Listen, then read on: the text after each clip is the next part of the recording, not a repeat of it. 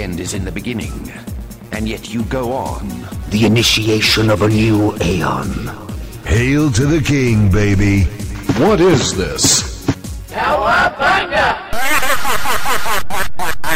Hallo und willkommen zum Kawabanga Play Podcast, eurem Podcast für Computer und Videospiele. Mein Name ist Captain M und mir live zugeschaltet der 16-Bit Malo. Ja, auch der 16-Bit Stubenhocker genannt. Schon wieder nicht geschafft, live vor Ort im Kawabanga Tonstudio zu sein.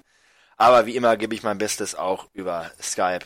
Das ist durchaus ein bisschen schade, denn heute haben wir eine Jubiläumssendung. Die Folge 20 wird heute aufgenommen. Unglaublich. Ja, ich hätte am Anfang nicht gedacht, dass wir auch nur drei Folgen schaffen und jetzt haben wir schon 20, äh, die 20, an der wir arbeiten. Das macht einen schon ein bisschen, ein bisschen stolz, nicht wahr? Auf die nächsten 20, würde ich sagen. Und äh, lasst uns loslegen mit den... News. Bei den News gibt es ein paar Änderungen und zwar haben wir uns mit einigen unserer Hörer, Hörern äh, unterhalten und ähm, die meinten doch, diese Rubrik wäre doch ausufernd und äh, häufig auch nicht sehr produktiv. Wo ich da ein bisschen ähm, skeptisch war, ja, weil ich denke, wir liefern hier immer geil ab. Ja, du musst bedenken, wir leben in einer schnelllebigen Gesellschaft und äh, Zeit ist Geld und man muss damit einfach sich arrangieren, dass die Leute heute, die brauchen schnell, kompakt, auf den Punkt, nur was wichtig ist und kaum noch was ist wirklich wichtig. Deswegen äh, muss man einfach mit der Zeit gehen. Die jungen Leute von heute, die, ne, die geben den Ton an. So ist das und äh, wir beugen uns natürlich auch diesem Ton und äh, komprimieren das Ganze jetzt ein wenig. Ich würde mal sagen, wir fangen trotzdem mit unseren obligaten Neuerscheinungen des Monats an. Ähm, erwähnen aber nicht alle, sondern nur die wir für wichtig erachten, ja. Und ähm, den Anfang, den Anfang macht ein Spiel namens Arno 2205. Ja, also eine sehr langlebige Serie, schon äh, 2204 Vorgänger. Groß, großartig. Moment, Moment. Ne, der Spaß muss sein. Der Spaß muss Ja. hier sein. Ja. Tatsächlich handelt es sich dabei aber erst um den fünften oder sechsten Teil. Ich weiß es ehrlich gesagt nicht, aber Anno, äh, ja, wie es leibt und lebt, schön wie noch nie. Äh, sieht da wirklich sehr, sehr schick aus, was man so gesehen hat bisher. Und das Prinzip bleibt mehr oder weniger gleich. Ähm, ich hörte ein wenig weniger äh, komplex als die Vorgänger. Dafür hat es andere Tiefgänge. Äh, also, ich sag mal, wenn man sagt für Fans, dann macht man, glaube ich, nicht viel falsch. Und ich glaube, dass dieses Spiel auch nochmal Leute anspricht, die vielleicht vorher nicht viel mit Anno zu tun hatten. Äh, könnte ein neuer Meilenstein sein für, für, das, für die Reihe. Ja, der Mond äh, ist ja auch bebaubar. Das finde ich ganz interessant. Ja, To the Moon. Ne? Three, two, one. To the Wild West geht es im Spiel Hard West. Hard Hard West. Ja, ähm, ich sage es mal, also mein erster Gedanke war XCOM im Wilden Westen. Und äh, ja, und natürlich aber ein bisschen äh, ein Wilder Westen, wie ihn sich Quentin Tarantino ausdenken würde.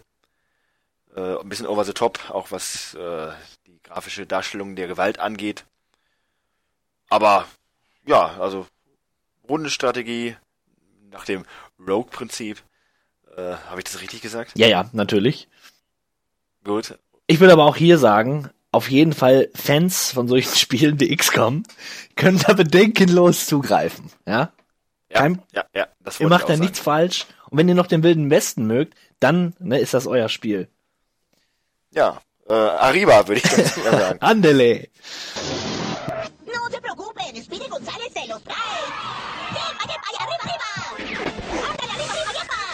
Mit Vollgas geht's weiter bei Need for Speed, dem Reboot der Serie. Was für ein Übergang. Ja, toll, wirklich. ja, Need for Speed. Toll, dass es die Serie so lange gibt. Ich muss ja sagen, ich bin ja so ein kleiner Autofan geworden, ja. Äh, Habe ich noch vor zwei oder drei Podcasts Folgen gesagt, ich hasse Autorennspiele. Habe ich bestimmt irgendwann mal gesagt. Ähm, se- seit The Crew ähm, bin ich da ein bisschen, ähm, denke ich da ein bisschen anders drüber. Und immer wenn es äh, mit einer offenen Welt zu tun hat, macht mir das besonders viel Spaß. Und Need for Speed bietet mir eine eben solche. Ich glaube, ich werde da mal reinschauen. Mal sehen. Der noch so ein richtiger äh, Prolet. Ja, Bleifußprolet. Bleifuß, so ein richtiger, äh, genau.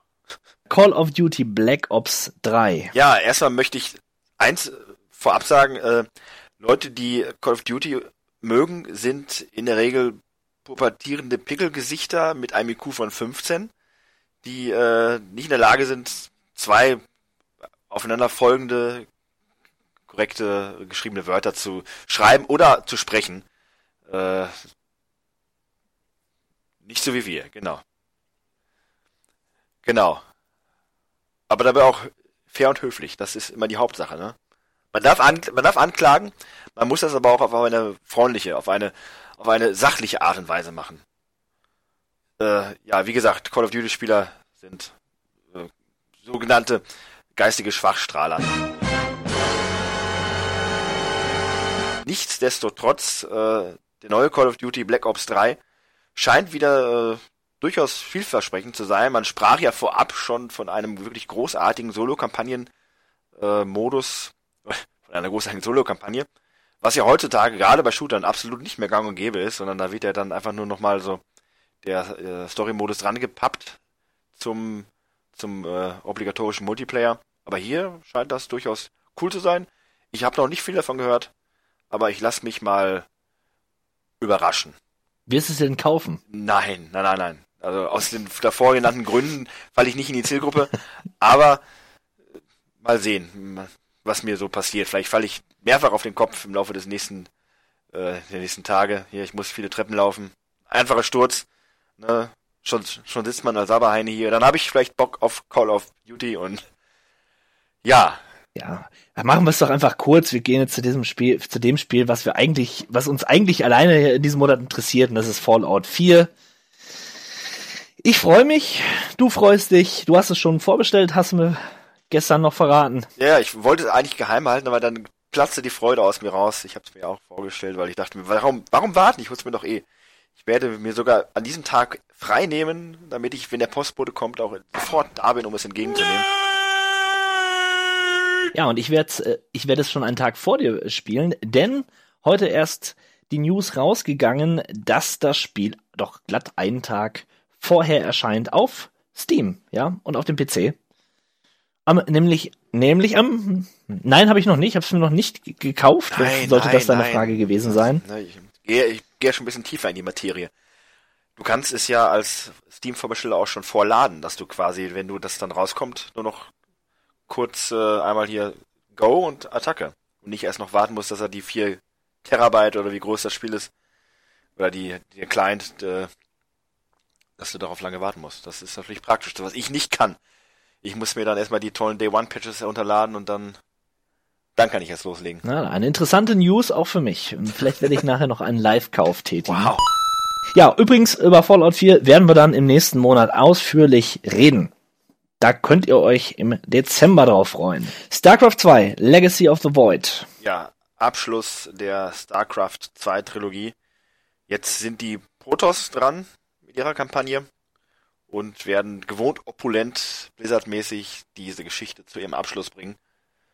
Ich bin gespannt. Ich habe nach wie vor nur den ersten Teil von StarCraft 2 gespielt, äh, der gut war, aber die Kampagne auch interessant.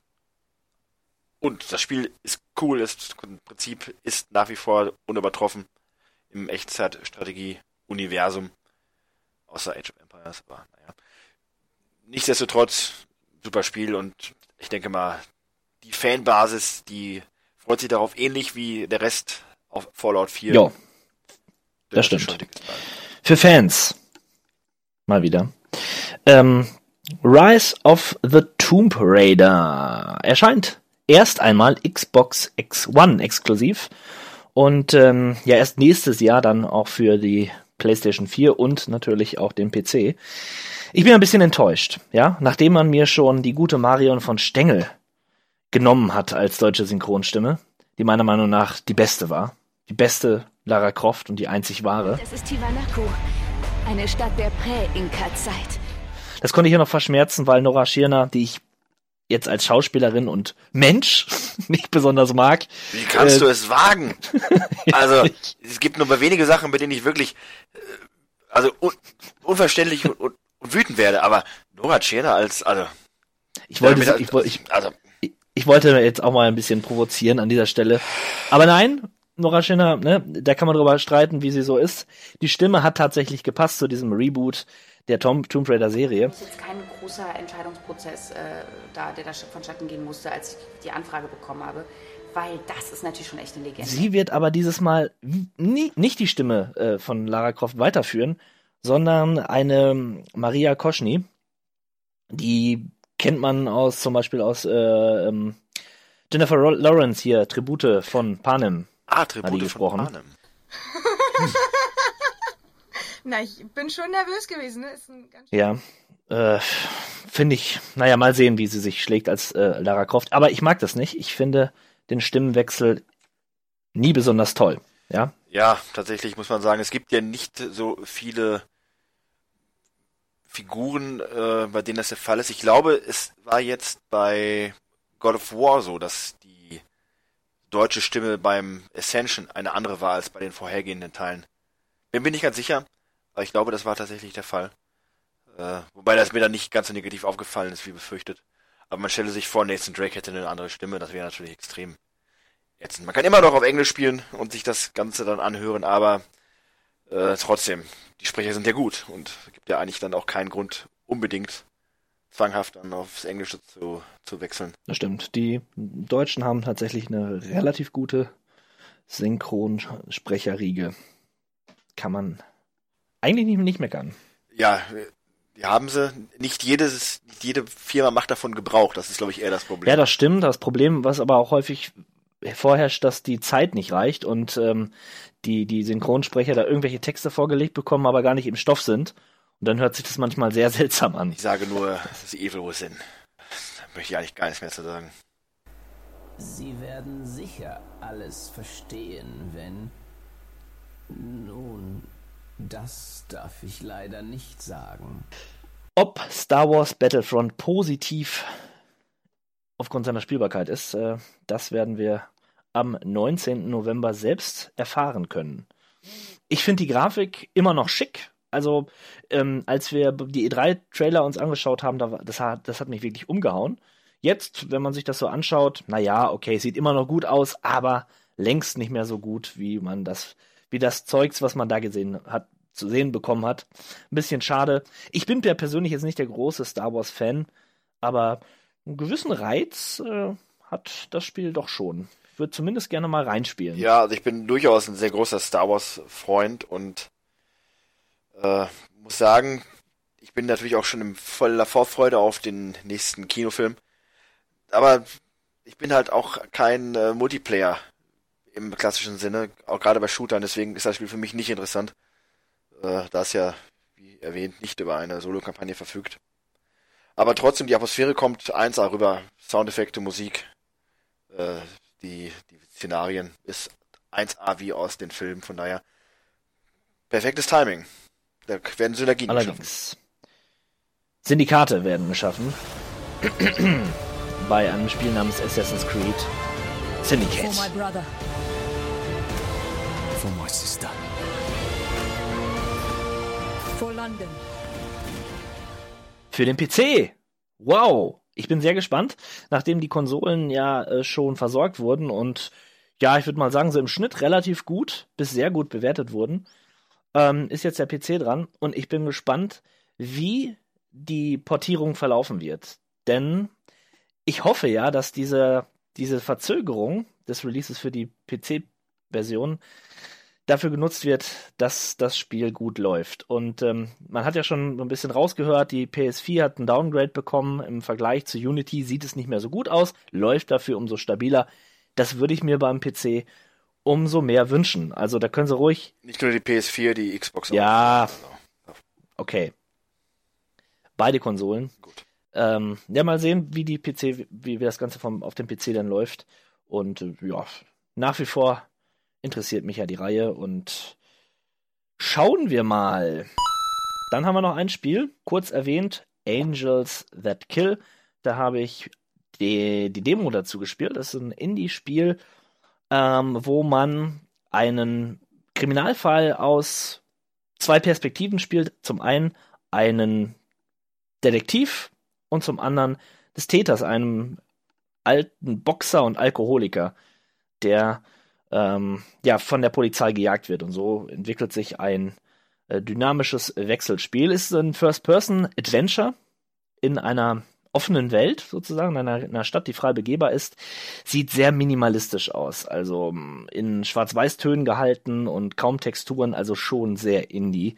Dürft da wirklich keine, ähm, keine dolle Grafik erwarten. Dafür aber umso mehr Atmosphäre und ähm, ich werde mir dem Spiel, werde mich dem Spiel mal annehmen, wenn es dann komplett erschienen ist.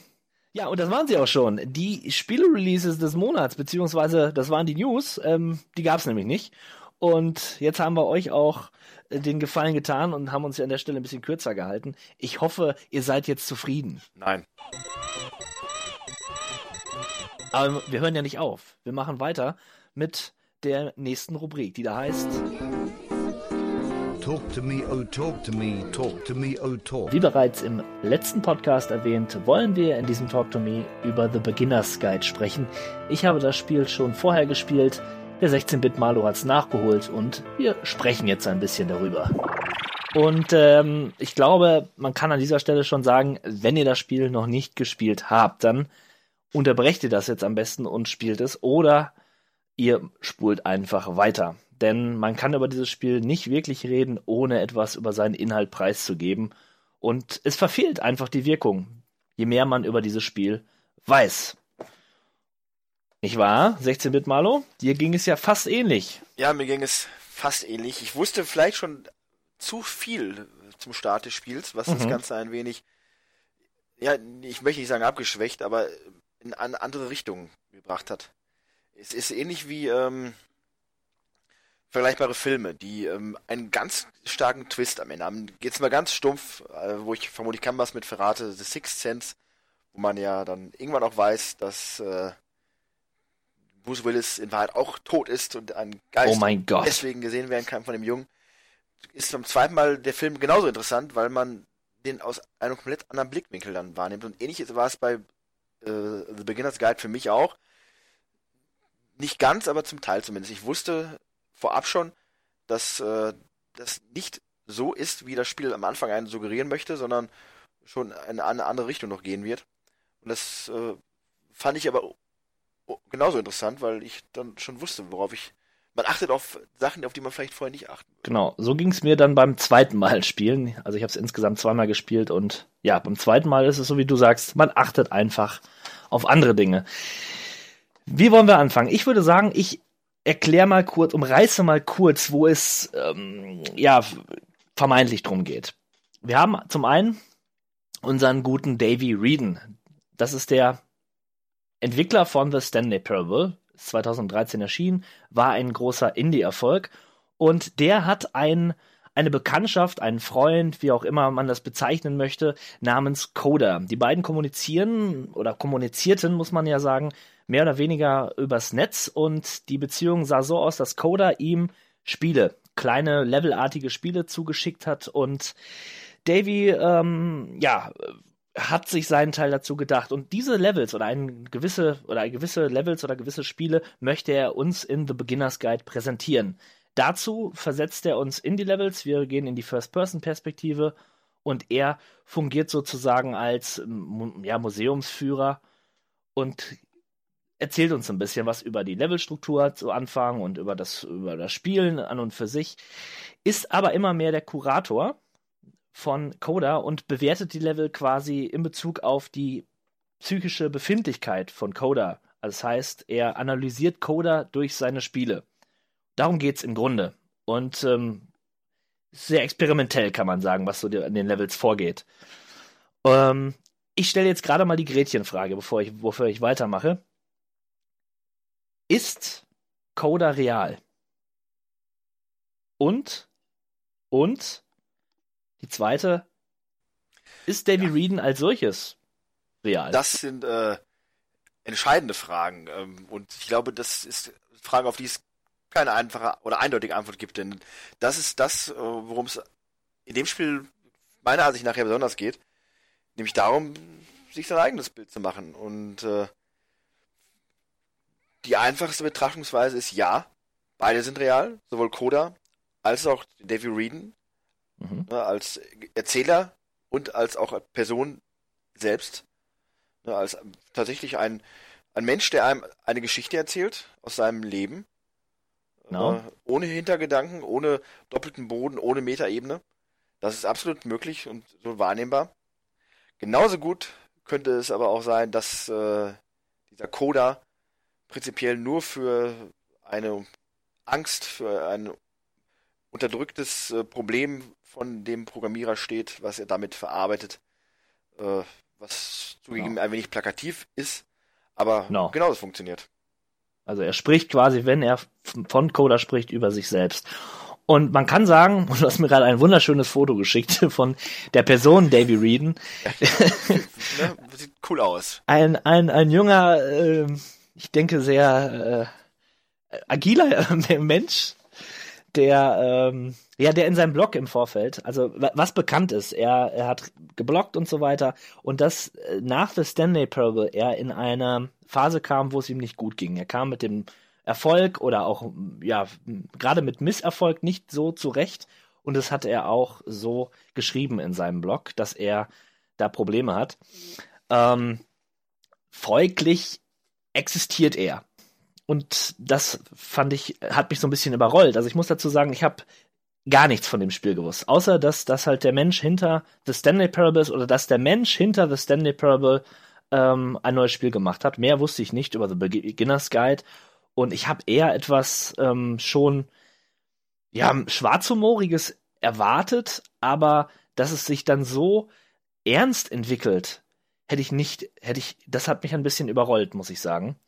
Ähm, Ja, da ging es mir ganz ähnlich. Äh, Ich habe ja mein erster Kommentar, den ich dann nachdem ich das Spiel beendet habe, geschickt habe bei WhatsApp, war sofort äh, Feel Good Game. Ja. Also ein Spiel, bei dem man wirklich, nachdem es vorbei ist, ich denke, boah, das, äh, da kann man erstmal dran knabbern. Allerdings. Und ähm, das Interessante ist, dass, dass der Spieler quasi sich selbst in dieses Spiel hineinprojizieren kann, wenn er dafür empfänglich ist. Denn das Spiel wirft mit, mit, mit Worten um sich, mit, mit Gedanken um sich, die einen, und das ist, glaube ich, so der, das das Ding, was mich am meisten unterbewusst beschäftigt hat. Klar kann man das analysieren, es ist auch ziemlich, also diese zwei Ebenen, die wir erwähnt haben, äh, sprich, dass es zum einen real sein könnte, ohne doppelten Boden, und zum einen, dass es autobiografisch ist, das ist jetzt wirklich keine hohe Kunst. Die hohe Kunst ist aber, äh, seine Rolle als Spieler zu begreifen, wenn man dieses Spiel spielt. Und man gerät automatisch in, in eine Situation, wo man beides bewertet. Du kannst, du kannst versuchen, ähm, den Worten von Davy Reeden zu folgen und zu, das ist alles so verständlich. Schönste Beispiel für seine Worte und für seine Analyse ist dieses Gefängnis, diese Gefängnismetapher. Äh, wofür steht ein Gefängnis? Das ist so, so simpel. Äh, plumper kann man eigentlich gar keine Metapher aufbauen, ne? Aber übrigens, jetzt, bevor ich das vergesse, gleich erwähnt, es gibt eine Szene, wo eine Frau in dem Gefängnis sitzt. sitzt. Und da gibt's eine These im Internet, die ich wieder so unverschämt fast finde, weil ich sie, weil ich sie, ähm, ja, weil, weil es eigentlich genau das ist, worum es in diesem Spiel auch geht. Nämlich, dass ich ähm, etwas in das hineinprojiziere, ein Problem oder eine, eine, eine Emotion, die gar nicht da ist. Oder vielleicht da ist oder vielleicht nicht. Es wurde nämlich gesagt, dass Davy Reeden eventuell äh, eine transsexuelle Persönlichkeit ist oder wie auch immer. Und, und dann, da habe ich auch, ich habe auch laut gesagt, Applaus, Applaus für diese äh, tief, äh, diese, diese, diese tiefgründige äh, Interpretation. Das, das ist so, so, das sagt ganz, ganz viel über den Spieler aus. Und im Grunde kann man sich nur outen, wenn man über dieses Spiel spricht. Das macht es aber auch so interessant. Ähm, dieses Wechselspiel. Ja, man ertappt sich ja während des Spiels öfter dabei, dass man in eine bestimmte Richtung denkt und äh, dann wiederum wird das Ganze ganz einfach zerschlagen. Und ähm, da führt das Spiel teilweise einem auch äh, so ein wenig den Spiegel vor. Ähm, man fühlt sich clever, weil man Mhm. sich denkt, okay, äh, das ist hier, geht hier gar nicht um Coda, das geht um dich. Ne? Und äh, dann wiederum hat er einen dazu gebracht, das zu denken, was er will, dass man denkt. Dass es um ihn geht. Richtig. In Wahrheit äh, wird man ja selber sich nachher bewusst, dass man das, was man denkt, dass es vielleicht einem selber so geht. Genau. Interessant ist dafür der Satz, den er relativ am Ende fällt, äh, mhm. wo er dann reflektiert über Coda, über den vermeintlichen Coda. Äh, vielleicht mag er einfach nur gerne Gefängnisse. Vielleicht mag er die Architektur einfach nur gerne. Und äh, das ist nämlich das Interessante. Man denkt, äh, in einer Art, es muss so und so sein. Man fühlt sich clever und denkt sich, man hat genau das äh, durchschaut quasi, worin er einen äh, hinlenken wollte. Und im Prinzip ist es einfach was ganz anderes oder bedeutet gar nichts. Und äh, das muss man dann für sich selbst entschieden haben und ja. In diesem Bezug steht ein weiterer Satz, den er ganz am Anfang, Anfang äh, sagt, nämlich ähm, wir sollten wohl eher darüber sprechen, was seine Spiele sind, nicht darüber, was sie nicht sind. Richtig. So einfach kann ja. es dann nämlich auch sein. Aber wie gesagt, man kann, ähm, man kann äh, eigentlich gar nichts interpretieren, ohne ähm, sich selbst da, da, da auch reinzubringen. Interessant, da haben wir ja gestern im Vorgespräch schon mal drüber gesprochen, ähm, ist mir nochmal so deutlich geworden, dass es eigentlich eine, eine neue Entwicklung ist, dass man beim, gerade im Medium Videospiel, Personen ähm, hinter den Spielen sieht. Also ich glaube, dass ich, wenn ich ein Spiel spiele, äh, sehr selten, bis gar nicht, darüber reflektiere oder mir überlegt habe, ja, was könnte der Mensch hinter diesem Spiel ähm, für eine Person sein? Es waren für mich immer so ja, meistens waren es auch dann so Verbundsachen oder ja, wo mehrere Menschen dran beteiligt sind. Aber gerade in der Indie-Szene ist es ja wirklich so, dass häufig eine Person alleine so ein Projekt ins Leben ruft. Ähm, aber diese Denke ist bei mir nicht angekommen. Vielleicht ist das bei jüngeren Menschen, die da nochmal einen anderen Bezug zu haben, anders. Also ich kenne es von mir jetzt eher bei, bei Musik oder vielleicht auch Literatur, dass man mal denkt, oh, das ist ja aber so einer oder ähm, der hat es bestimmt nicht leicht. Ganz ne? klar, aber wenn man als jüngerer Fan, sage ich jetzt mal, auch der Indie-Szene dann den entsprechenden Programmierern bei Twitter oder bei, vielleicht gibt es ja auch schon was Cooleres, Hipperes als Twitter, aber den Leuten dann wirklich direkt folgen kann und auch näher an den dran ist, dann äh, nimmt man das sicherlich auch nochmal ganz intensiver wahr. Ich kenne jetzt als Beispiel halt nur diesen Phil Fish und äh, da musste ich ja auch an einer bestimmten Szene während jetzt äh, The Beginner's Guide dran denken, äh, als es darum ging, dass, dass sich immer mehr herauskristallisierte, dass der Kota quasi ein Problem mit dem Druck hat, der auf ihm lastet, dass er keine nicht mehr in der Lage ist, ähm, entsprechenden äh, Output quasi abzuliefern, dass er einfach nicht mehr die kreative Energie hat, um Spiele abzuliefern und dann entsprechend auch mit dem Druck und der Kritik, die dann darauf mit einhergeht, umgehen kann. Und da dachte ich mir, das könnte wirklich eine Analogie auf die ganzen Geschehnisse um diesen Phil Fish sein.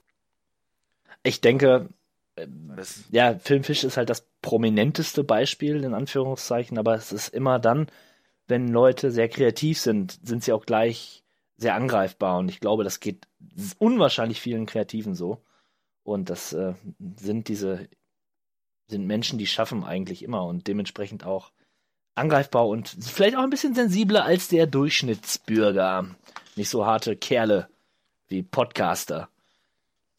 Richtig, ich als Konsument kann es mir erlauben, eine ganze Bevölkerungsschicht mal eben sch auf, äh, schnell zu beleidigen und mir als Feind zu machen. Kein Problem. Egal. Aber als äh, Künstler ist man feindseliger. Ja, genau, das ist das, ist, ist das Problem an der Sache.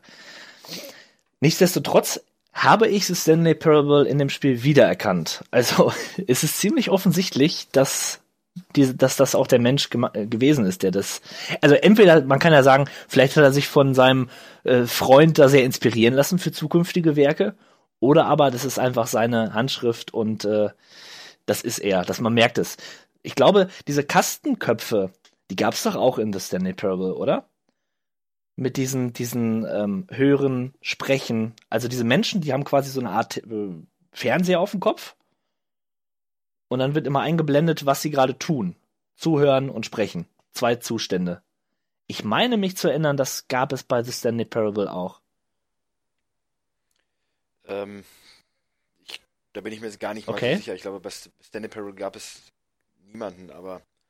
Auch nicht diese, äh, auch nicht diese Dinge? Ich, dann... Es ist jetzt etwas länger. Ich hatte jetzt auch durch The Beginner's Skype wieder große Lust, das Stanley Parable mal wieder zu spielen, aber hab's noch nicht getan. Deswegen kann ich, also lege ich meine Hand nicht ins Feuer für. Okay. Könnte sein.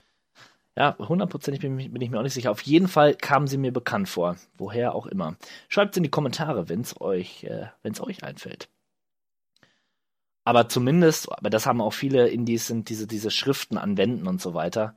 Ähm, die, die äh, waren schon bezeichnend. Das gab's, das gab's auf jeden Fall in bei The Stanley Parable. Also allein die Source Engine ist natürlich, hat natürlich gewisse Ähnlichkeiten, das muss man klar sagen. Entscheidend ist natürlich Ähm. aber auch, dass du ein Spiel hast, was äh, quasi als Hörbuch auch fungiert, weil du äh, läufst ja und gehst ja und während du quasi nichts tust, außer zu gehen und äh, hast du ja einen Sprecher, der dir die Geschichte näher bringt und der dir auch sagt, was du als nächstes tun musst. Und wenn du nicht weiterkommst, dann bringt er dich weiter. Das war ja bei The Stanley Parable ähnlich. Etwas extremer noch, ähm, weil ne, aber äh, Ja, bei Stanley Parable ging es ja quasi auch so ein Stück weit darum. Dieses, dieses Gottgleiche und ähm, das stimmt schon. Ich, ich fand aber irgendwie, The Beginner's Guide hat natürlich aufgrund seiner Thematik schon eine persönlichere Ebene, aber ich fand auch die Erzählung, Erzählweise und ähm, ich glaube auch die Produktion der Stimme, irgendwie klang das alles ein bisschen, na, wie soll ich sagen, ähm, dreckiger oder, oder ähm, ja, äh, schon intimer auch, ne? Also man ist näher dran an diesem, an diesem, an diesem Menschen. Ja, der, das muss man nochmal kurz nebenbei vielleicht erwähnen, das wirklich sehr, sehr gut macht. Also, äh, Mhm.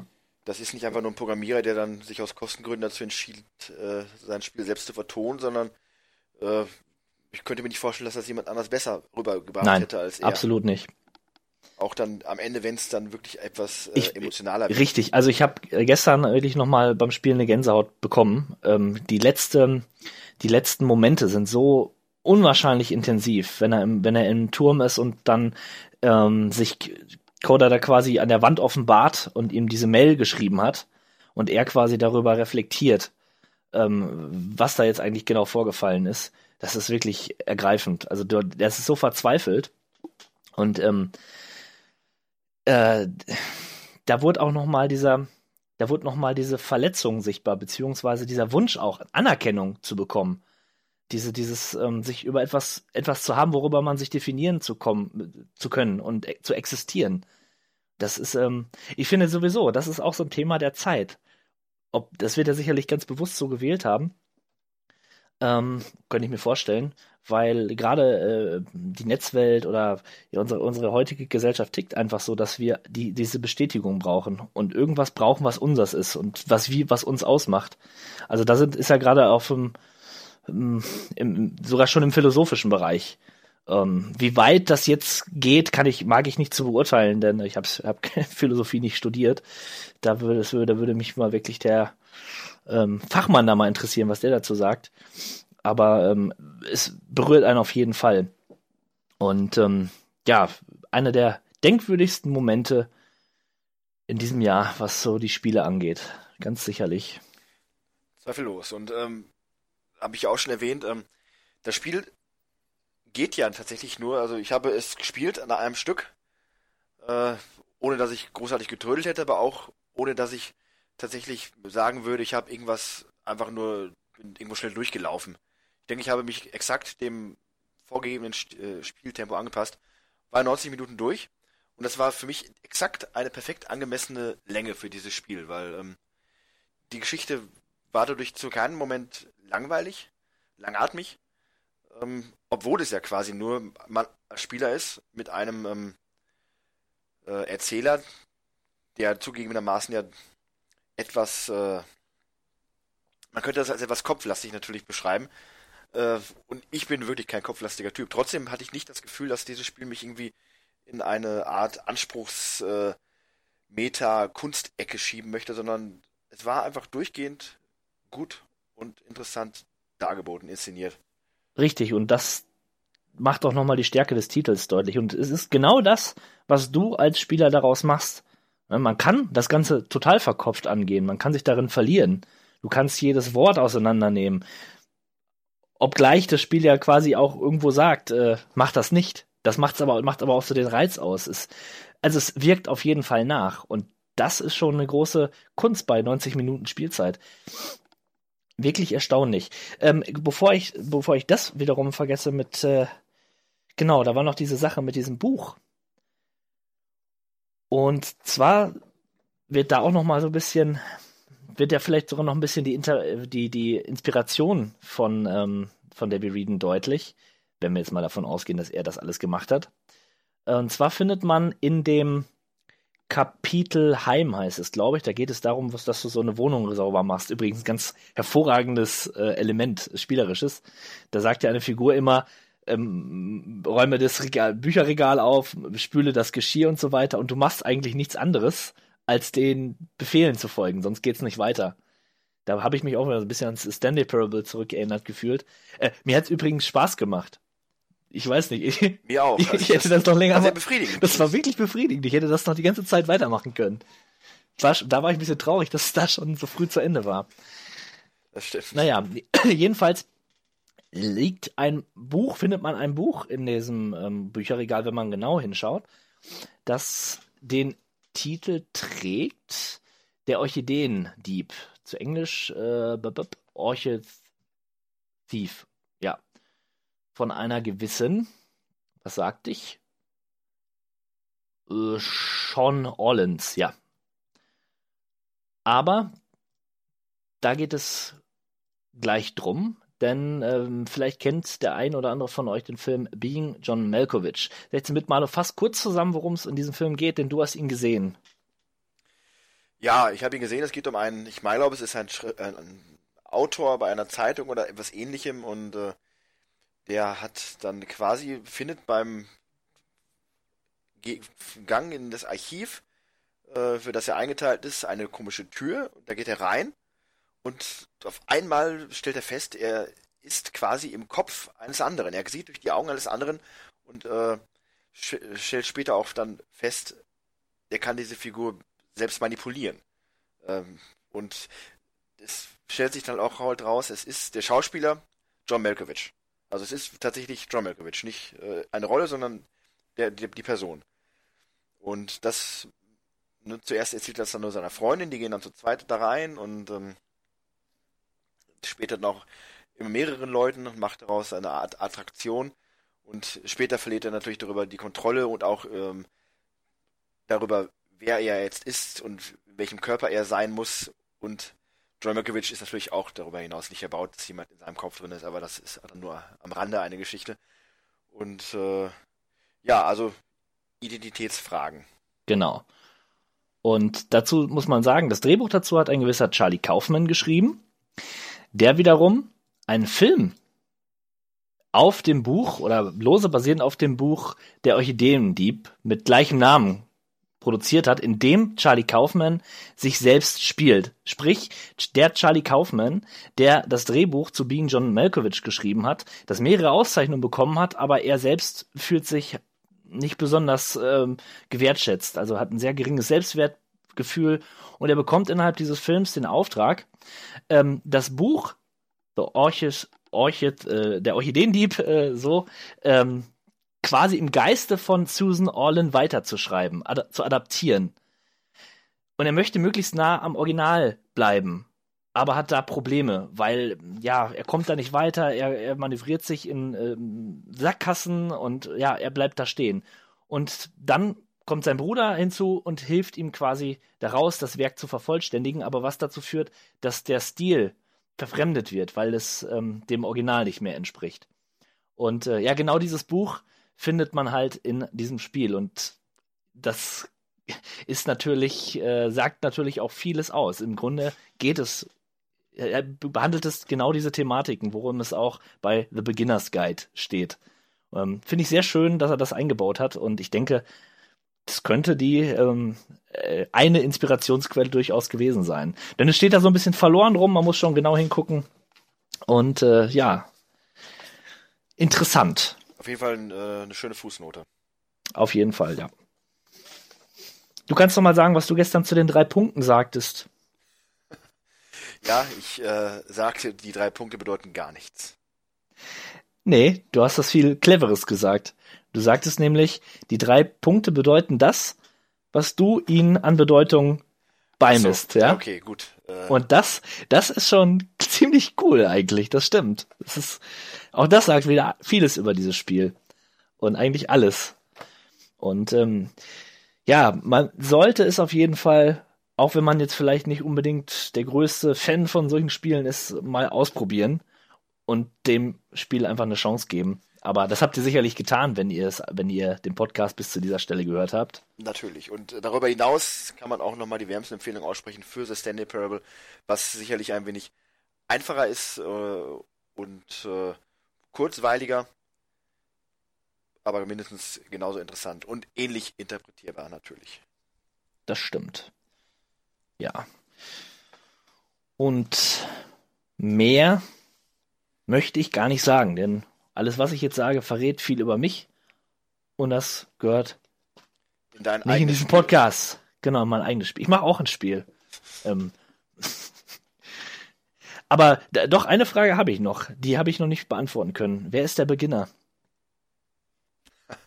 Ja, äh, das ist eine Frage, die ich mir auch gestellt habe. Was hat der Titel tatsächlich wirklich zu tun mit dem, äh, mit dem Inhalt des Spiels? Ich habe darauf keine Antwort. Tja. Auch da gibt es sicherlich die wildesten Interpretationen im Netz. Aber wir lassen es einfach mal so im Raum stehen. Irgendwelche letzten Worte von dir? Äh, nein, ich bin erstaunt, dass mir dieses Spiel so gut gefallen hat, wie es am Ende der Fall war. Äh, bin da ja immer ein bisschen voreingenommen. Anspruch, ne? damit kann ich mich selten arrangieren. Aber in dem Fall durchaus wohl eine wohlige Überraschung erlebt. Ja, sehr angenehm. Und mit diesen Worten machen wir eine kleine Zeitreise und reisen Kehren zurück. Zurück in die Vergangenheit. So, zurückgelehnt und aufgepasst. Jetzt kommen wir zu unserer Wohlfühlrubrik Zurück in die Vergangenheit. Heute geht's in das Jahr 1997. Ich habe nur blasse Erinnerungen an dieses Jahr, aber was die Spiele angeht, also das war ist so, als wenn es gestern gewesen wäre. Da weiß ich noch jede, jedes kleine Detail. Und äh, es sind mal wieder einige Spiele erschienen in dem Jahr und wir haben hier so einiges gesammelt. Und wie beim letzten Mal, das hat sich ja schon bewährt, gehen wir nach den Spielegenres äh, des Jahres. Und den Anfang macht das Jump'n'Run-Genre. Da habe ich zum einen Herkules, basierend auf dieser Disney-Vorlage, das war so eine Zeichentrickserie, habe, hat, gab's auf der Playstation unter anderem und ähm, war so ein klassisches 2D Jump'n'Run. Sah sehr schick aus, weil halt diese Comic-Grafik ganz gut rüberkam auf der Playstation und ich hab's als sehr schönes Spiel in Erinnerung. Du mal gespielt? Vielleicht? Nein, tatsächlich war das eines der Titel, die ich mir auch bei der Recherche vorher rausgelegt hatte Mhm. und dann nachher doch wieder ähm, entfernt habe, weil ich das für ein anderes Herkules-Spiel gedacht hatte. Es Okay. gibt ein Herkules-Spiel, was in ähnlichem Stil läuft wie Mon äh, Zombies Ate My Neighbors.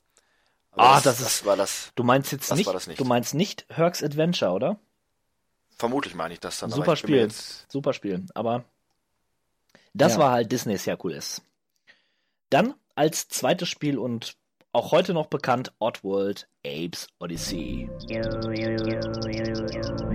Ein Spiel, was einen kurzfristigen Boom und eine, äh, eine Spieleserie an Oddworld-Titeln hervorgebracht hat. Mhm. Ich meine, drei gab es am Ende, glaube ich. Äh, hatte dann durchaus seinen eigenen Charme, relativ düster, äh, für den doch mitunter recht äh, leichtfähig, leichten Ton, der angeschlagen worden ist, aber Leichter Ton? trotzdem, ja, der Ton, das, der, der Ape, ein, war ein Looney Tune quasi, aber er war in einer grausamen Kannibalenwelt. Das äh, war ein interessanter Kontrast. Äh, kniffliges Spiel. Es war, ich würde es als Jump'n'Run Puzzler bezeichnen, weil man ja nicht nur mit Geschicklichkeit weiterkam, sondern man musste auch grübeln. Wie kommt man jetzt am besten an den Hindernissen vorbei? Da hat es bei mir dann wieder gehakt. Äh, hatte nie die große Geduld dafür. Aber man muss sagen, es sah echt schön aus damals. Ja. Und hat auch kürzlich erst sein HD-Remake erhalten, was ja schon durchaus von relativ hoher Wertschätzung auch heute noch äh, zeigt. Das hat mich immer äh, an Blackthorn erinnert. Kennst du das? Das ist für den Super Nintendo gewesen. Ja, Mit so einer- wobei Blackthorn natürlich immer ein bisschen übler war. Aber Ja, ja, ja, aber irgendwie. Ich, also, aber wobei, Outworld, irgendwie mochte ich es nicht mehr. War Ape auch ein bisschen unheimlich. ja, ich weiß, was du meinst. Also, Ja. äh, ganz so der Fan war ich von ihm auch ja.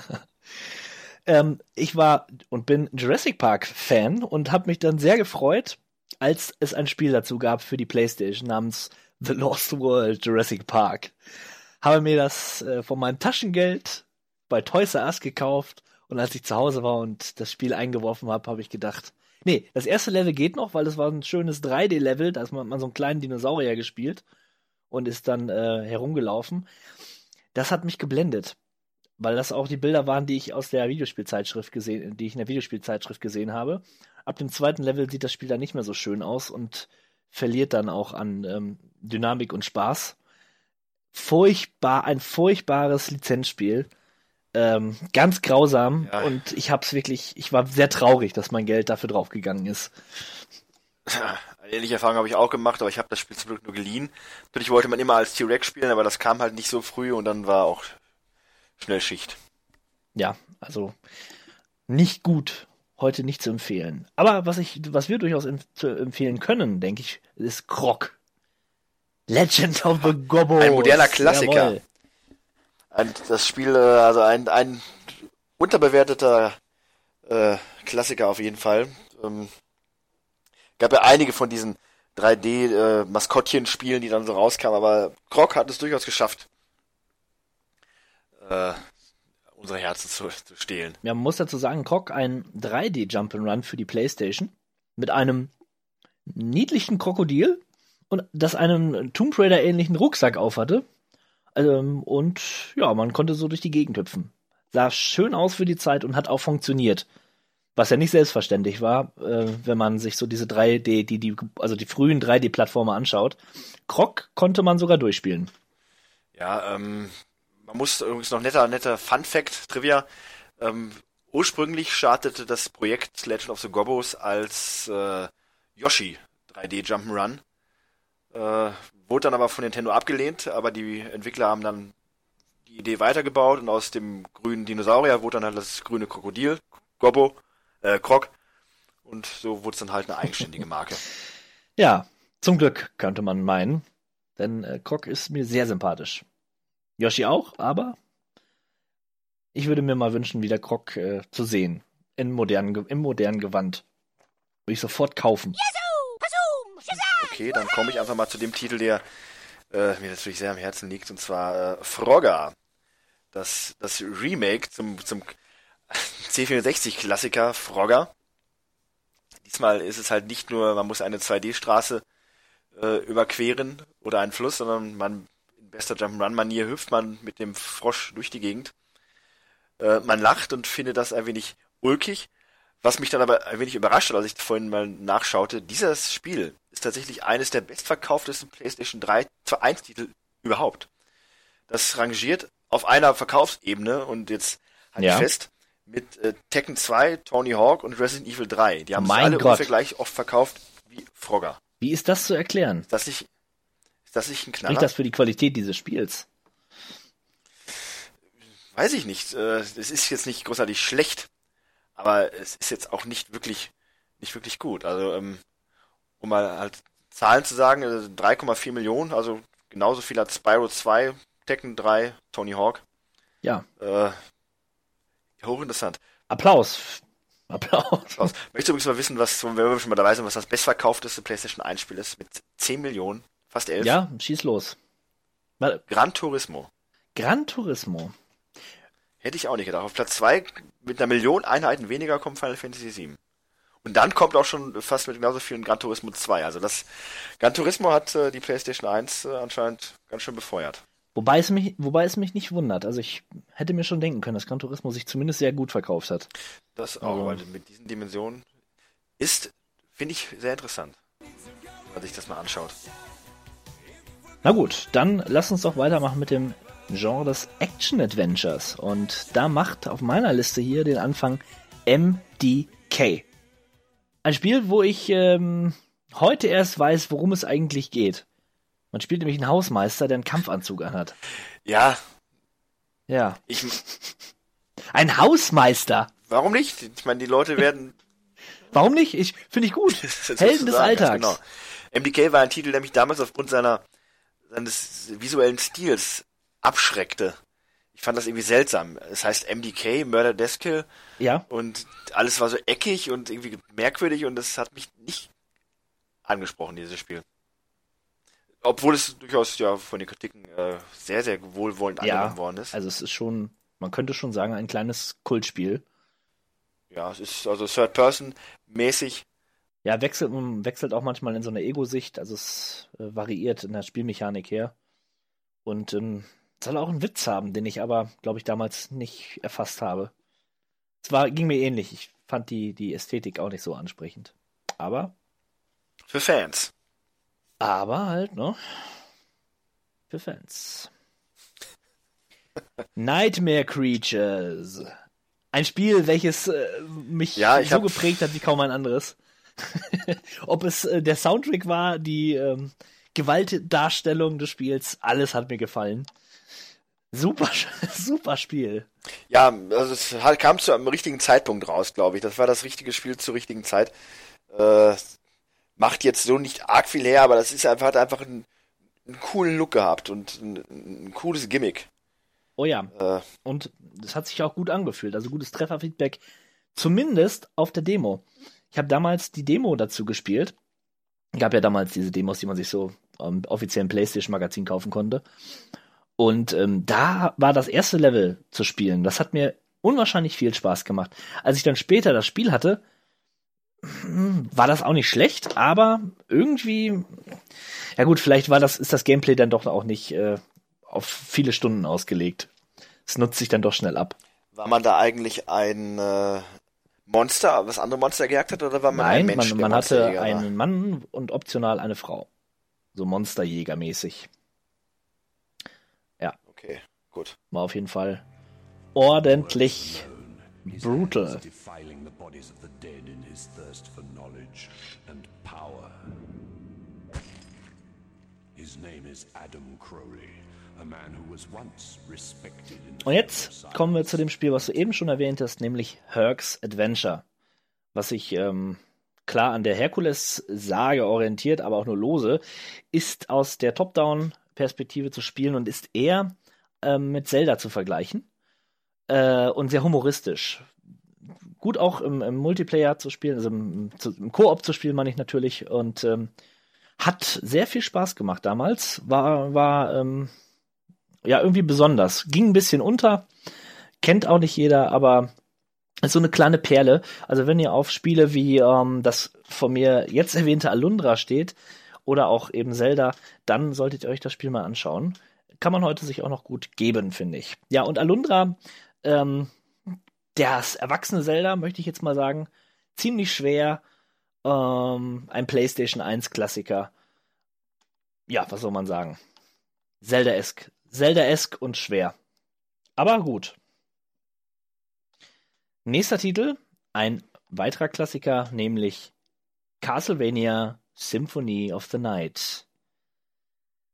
Hat dieses Metro Metroidvania-Prinzip quasi ähm, erfunden, mehr oder weniger. Ich fand es interessant, ich habe neulich mal so eine äh, Top-10-Liste gesehen zum Thema Best of Metroidvania-Spiele. Und tatsächlich war äh, Castlevania äh, Symphony of the Night auf Platz 1 vor Metroid, was, äh, also Super Metroid, was ja durchaus relativ lustig ist, weil er eigentlich Metroid dann wiederum der, der Urvater dieses, dieses Genres ist. Castlevania hat ja nur den Vampir draufgeklatscht, quasi. Richtig. Aber das Vania kommt halt, stammt halt aus Castlevania. Und nicht von ungefähr, denn das ist ja ein klasse Spiel gewesen. Äh, auch heute noch toller Soundtrack, schöne Grafik, äh, kultige Zwischensequenzen. Da hat einiges Ja, gepasst. ich bin gespannt. Ich habe es mir jetzt im Sale geholt für die PlayStation 3 und werde da nochmal reinschauen. Das nachzuholen, ja. Gleiches Genre, vollkommen anderes Spielerlebnis, Gefühl GTA. Grand Theft Auto 1. Der Klassiker, richtig. Das Spiel, was quasi damals alle Leute schon cool fanden äh, und so hätte auch vermutlich weitergehen können und sich dann irgendwann mal komplett neu erfunden hat und noch großartiger wurde. Hat aber auch schon damals Spaß gemacht, auch wenn es natürlich sehr vereinfacht war von der Darstellung her. Aber das Prinzip war schon äh, durch und durch GTA. Verbrecher, Aufträge erfüllen Genau. und Anarchie in die Stadt bringen. Alles dabei. Ich habe früher mehr Anarchie reingebracht als heute. Heute traue ich mich das nicht mehr so. Heute spiele ich eher, gehe schön am Strand lang und dann gerate ich meine Schlägerei, das war's aber dann auch schon. Die Waffe zücke ich heute nicht mehr so schnell. Früher alles niedergemäht, möglichst viele Polizisten, Armee. So ändern sich die Zeiten. So ändert sich die Zeit, richtig. Man wird halt auch ruhiger, ne? Ja. Genau. Ein bisschen ähm, aufgewühlt und nicht ganz so ruhig werde ich, wenn ich den Titel Broken Helix höre oder Helix. Ein Action-Adventure, welches ich nur aus dem einzigen Grund gespielt habe, dass äh, nämlich, dass die ähm, Synchronstimme von Bruce Willis, nämlich Manfred Lehmann, die Hauptfigur gesprochen hat. Ihr BAE Schweinebacke. Das hat er sehr gut gemacht. Und ähm, ja, da hat man sich cool gefühlt. Ich weiß noch, äh, habe so lose Erinnerungen daran, dass es in irgendeinem, ich glaube, es hat mit, ähm, äh, mit der Area 51 zu tun. Man ist da so ein Alpha-Mann und äh, schießt dann auf humanoide Alienwesen. Äh, na, vor Ein Alpha-Mann. ein Alpha-Man. Ja. ja, Apex Predator. genau. genau so. Der so viele Prügelszenen hat, dass ich abends meine Frau verprügel. Das passiert häufig. Ja, und äh, man ballert alles nieder. Und es sieht schreck, sah damals schon schrecklich aus. Ich weiß, dass ich damals gedacht habe, oh Gott, so toll sieht das aber nicht aus. Und ähm, da habe ich noch nicht so viel 3D-Grafik gesehen. Also kein gutes Spiel, aber eines, äh, wo ich mich mit Wohlwollen dran erinnere. Dann letztes Spiel auf meiner Liste, Tomb Raider 2. Hat Tomb Raider 1 nochmal fortgeführt, hat noch in puncto Leveldesign und Levelgröße und Animationen etc. mehr Lara Croft, mehr von allem. Ähm, Ja, mehr von allem. Das kann man wohl auch auf die Proportion von Lara Croft anbringen. Äh, was vielleicht auch ein Grund war, warum ich damals dieses Spiel als einziges Tomb Raider auch am intensivsten gespielt habe. Also Sind die das, sind die- ich, ja, sind die Brüste gewachsen in dem Tomb Raider 2? ja, und sie haben auch dann den, äh, einen Ausschnitt bekommen, den es vorher in dem noch nicht gab. Also wenn man die Kamera richtig postiert hat, konnte man schon voyeuristisch äh, sich ergötzen an an den äh, eckigen Pixelrundungen. War schon war schon eine tolle Sache. Aber wie du schon sagtest, ansonsten auch mehr von allem. Äh, die Grafik war an, an sich auch so schöner. Ähm, hat da, damit, wenn ich an Tomb Raider Flair denke, dann denke ich an dieses Spiel, an große Hallen, an äh, an symphonische Ambient-Klänge ähm, in Katakomben. Äh, Partiell eingesetzt. ja, richtig, genau. Das, das verbinde ich halt mit Tomb Raider und äh, das fand ich zumindest in dem Teil cool. Danach und davor nie wieder so wirklich, aber Tomb Raider 2, warum auch immer, hat mir gefallen. Eine schöne Erinnerung.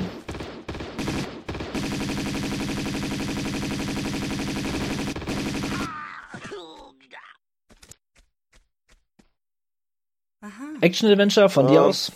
Nein, ich, weil ich gucke nochmal genauer. Gerade beim Überfliegen habe ich nochmal zwei Jump Runs gefunden, die ich gar nicht gerade hätte mal ja noch erwähnen können. Äh, ja, und da ich jetzt auch, glaube ich, keine Action Adventures mehr finde, möchte ich das auch nochmal eben tun. Und zwar zum einen Crash Bandicoot 2. Äh, insofern interessant, weil ähm, es dann dazu führte, dass halt Crash Bandicoot auch zum Maskottchen wird bei Sony. Und darüber hinaus war es dann zu dem Zeitpunkt das bestverkaufte westliche Spiel in Japan. Ist ja auch immer so ein Thema, dass äh, Spiele, die nicht in Japan produziert werden, nur partiellen Erfolg haben äh, im Land der aufgehenden Sonne. Aber das war tatsächlich ein richtiger Hit und äh, das bestverkaufteste Spiel, was es damals zu dem Zeitpunkt in der PlayStation-Welt gab. Und dann am ehesten auch noch in Jump'n'Run zu erwähnen wäre Mega Man X4, der zweite X-Titel auf der PlayStation und auf dem Saturn. Äh, ja, sollte man auch nochmal erwähnt haben, finde ich. Die X-Reihe ist meiner Ansicht nach auch die coolste Mega Man-Reihe, weil da zum einen die Story mehr im Mittelpunkt steht, auch wenn sie teilweise zum Haare raufen ist, aber äh, das macht es interessant und das Gameplay von Mega Man X ist eh unschlagbar. Äh, also das ist wirklich eine wirklich tolle Reihe. Ja, ansonsten Action-Adventures, äh, nö, fallen mir vielleicht dann bei der nächsten Kategorie nochmal ein. Ah, doch, nein. Ähm, eine Sache, die wollte ich erwähnen. Ich hatte mich gefreut, dass sie auf der Liste drauf standen, auf der 97er, auf, auf die wir uns ja beziehen. Musste dann mal feststellen, das ist nicht von 97 in keinster Weise. Aber es, das Konzept ist einfach so interessant. Ähm, und zwar rede ich von BS Zelda no Densetsu. äh, ein Spiel, ein Zelda-Spiel, was nur in Japan rauskam, und zwar über den Satellaview. Das ist ein Zusatz, den man damals zum Super Nintendo kaufen konnte. Und das war so eine Art Vorgänger für Online-Gaming. Man hat diese, diesen, diese Peripherie an die Telefonbox angeschlossen und konnte dann ein äh, Zelda-Spiel spielen. Allerdings nur zu bestimmten Uhrzeiten, nämlich immer, wenn dieses Spiel dann quasi gesendet wurde. Äh, es ist schwer zu erklären, aber man hat dann normales Zelda A Link to the Past als Grundprinzip gehabt, hatte aber dann andere Quests, die man auch dann zeitlich basiert äh, anhand der Story quasi spielen musste. Und das gab es, glaube ich, vier, fünf Episoden von und dann gab es nochmal Wiederholung und danach war diese Geschichte halt eingestampft und kam nicht mehr. Ist natürlich auch total antiquiert, aber äh, das ist mal wieder so ein typischer Nintendo-Ansatz, wo sie der Zeit vielleicht ein bisschen voraus waren und äh, einfach zu früh dran. Äh, nichtsdestotrotz eine interessante Idee und äh, sowas gibt's heutzutage nicht mehr. Kann man vielleicht emulieren, nochmal das Gefühl, äh, das Spiel, aber äh, ansonsten gibt's davon ja vielleicht nur VHS-Aufzeichnungen irgendwo. Also eine ganz, eine ganz äh, obskure Rarität. Interessante Erwähnung. Weißt du, aus welchem Jahr die jetzt letzten Endes stammt? Das war 1995. 1995. Ja gut. Können ja nicht nochmal zurückreisen. Ne? Man darf ja nur einmal in das jeweilige Jahr zurückreisen. Richtig, ansonsten kommt es zu einem Raumzeit. Richtig. Paradoxon. Genau. Und das wollen wir ja nicht. Darum machen wir jetzt äh, schnurstracks mit den Shootern weiter. Und da gab es eine, ja, ein Revival alter Klassiker auf dem Nintendo 64. Angefangen bei Doom 64, gefolgt von Hexen 64 und ähm, das war's. Also Doom und Hexen 64 auf dem Nintendo 64. Richtig, äh, gerade Doom hat ja auch damals recht hohe Wellen geschlagen, jetzt nicht wegen dem üblichen Gewalt und hier und da, sondern das war wirklich ein sehr, sehr starker äh, neuer Eintrag in der Doom-Geschichte. Ist ja kein äh, einfacher Port des ersten und zweiten Teils gewesen, sondern der knüpft ja storymäßig an Teil 2 auch an. Kam später auch dann raus für den PC. Jahre später hieß dann Doom, ich weiß nicht, also nicht 64 hatte dann einen entsprechenden Untertitel. Äh, hatte auch anders als Doom äh, keinen nicht diesen pumpenden Heavy Metal Soundtrack, sondern äh, das lief dann wirklich mit, mit auch mit Ambient, mit äh, atmosphärischer Klanguntermalung. Das hat dann nochmal diesen Höllenaspekt etwas stärker unterstrichen und zählt auf jeden Fall zu den zu den besten Shootern, die es auf dem N64 äh, zu spielen gab und gibt. Ja, und Hexen, ja. Was äh, soll man dazu sagen? Die Hexenreihe äh, ist Ja. mehr oder weniger an mir vorbeigegangen. An mir auch. Darum ist auch Hexen 2 an mir vorbeigegangen, was im selben Jahr auch erschienen ist. Hm, Kann ich nicht viel zu sagen, aber hier erwähnt äh, werden sollte es. GoldenEye 007 gilt bei vielen als einer der besten Shooter, die jemals auf einer Konsole erschienen sind und hat damals für Furore gesorgt. Denn es ist bei uns, du darfst mich gern verbessern, erst einmal nicht erschienen. Wenn es überhaupt erschienen ist. Das ist richtig. Die Kollegen, die das hatten, hatten dann immer voller Stolz von ihrer Hollandreise berichtet und da hat er das Spiel mitgebracht. Äh, das war so tatsächlich. ja, ähm, ich hab's, ich weiß gar nicht, wo ich es gespielt habe. Auf jeden Fall war bemerkenswert, dass der Koop-Modus relativ gut funktioniert hat. Also es war im Splitscreen bis zu vier Spieler, meine ich. Und äh, das Gute am Nintendo 64 ist, dass man da keinen Adapter braucht, um mit mehreren zu spielen, sondern dass man einfach die Ports vorne am Gerät hat und Controller rein und losgelegt. War eine feine Sache. Ansonsten bei dem Spiel halt äh, interessant war halt, dass der, der Story-Modus, der dem, dem Film relativ gut gefolgt ist, dann äh, trefferbasierende Sterbeanimation quasi, die es ja dann auch noch nicht so gab. Ne? Treffer in den Hals führt zu, führt zu Würgereflexen quasi beim, beim, beim Gegner. Kopfschüsse, Schüsse in die Weichteile haben den Gegner auch nicht gerade äh, Freude in die Luft springen lassen. Das war interessant. Ja, nicht zuzumuten für uns. Zu hart.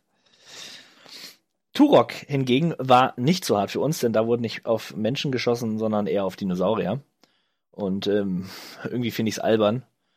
Äh, fand ich damals nicht. Ich glaube, dass ich das sogar recht cool fand, aber aus heutiger Sicht ist Turok schon ein bisschen lächerlich. Aber wenn man sich den Zeitgeist heutzutage anschaut, ja, Dinos sind ja wieder im Kommen, wie zahlreiche Spiele, ähm, ja, wieder zahlreiche Spiele belegen. Das ist das Trendthema. Wird Zeit für neues Turok, Ja, will ich äh, damit sagen. So gibt es ja schon und das hat nicht so gut eingeschlagen. Das kam ja vor zwei, drei Jahren, glaube ich. Äh, höchstens. Ja, aber jetzt, wir brauchen jetzt einen. Ach so. Ne? Jetzt, jetzt, genau jetzt. Ja, dann das Spiel, was an dem du autobiografisch arbeitest, äh, wird ja vermutlich eh Dinosaurier beinhalten. Ja, Von daher, Das war genau, das war genau mein Gedanke. Ich werde mein Seelenleben in einem Turok-Teil mitteilen. sehr gut, sehr, sehr gut. Und du darfst es dann interpretieren. Ja, mache ich doch gerne.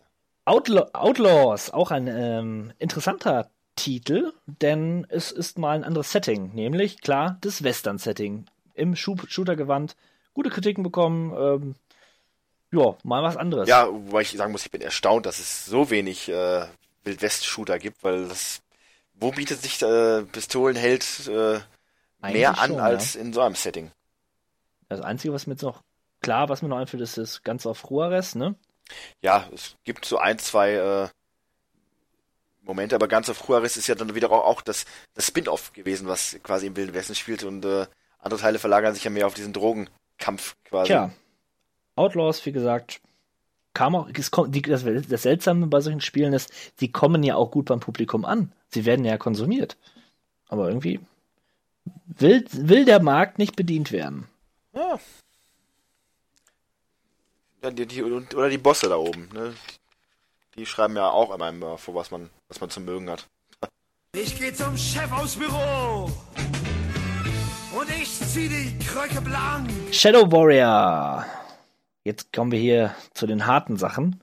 Shadow Warrior, äh, Katana, Katana, äh, ähm, Ego-Shooter.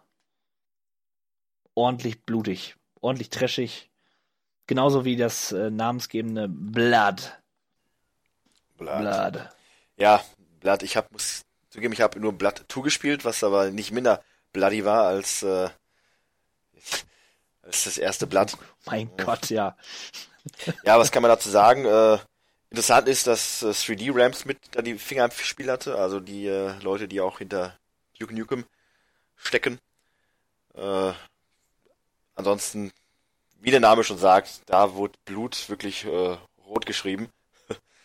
äh, das war schon. Da haben sie mal versucht, Extreme auszuloten.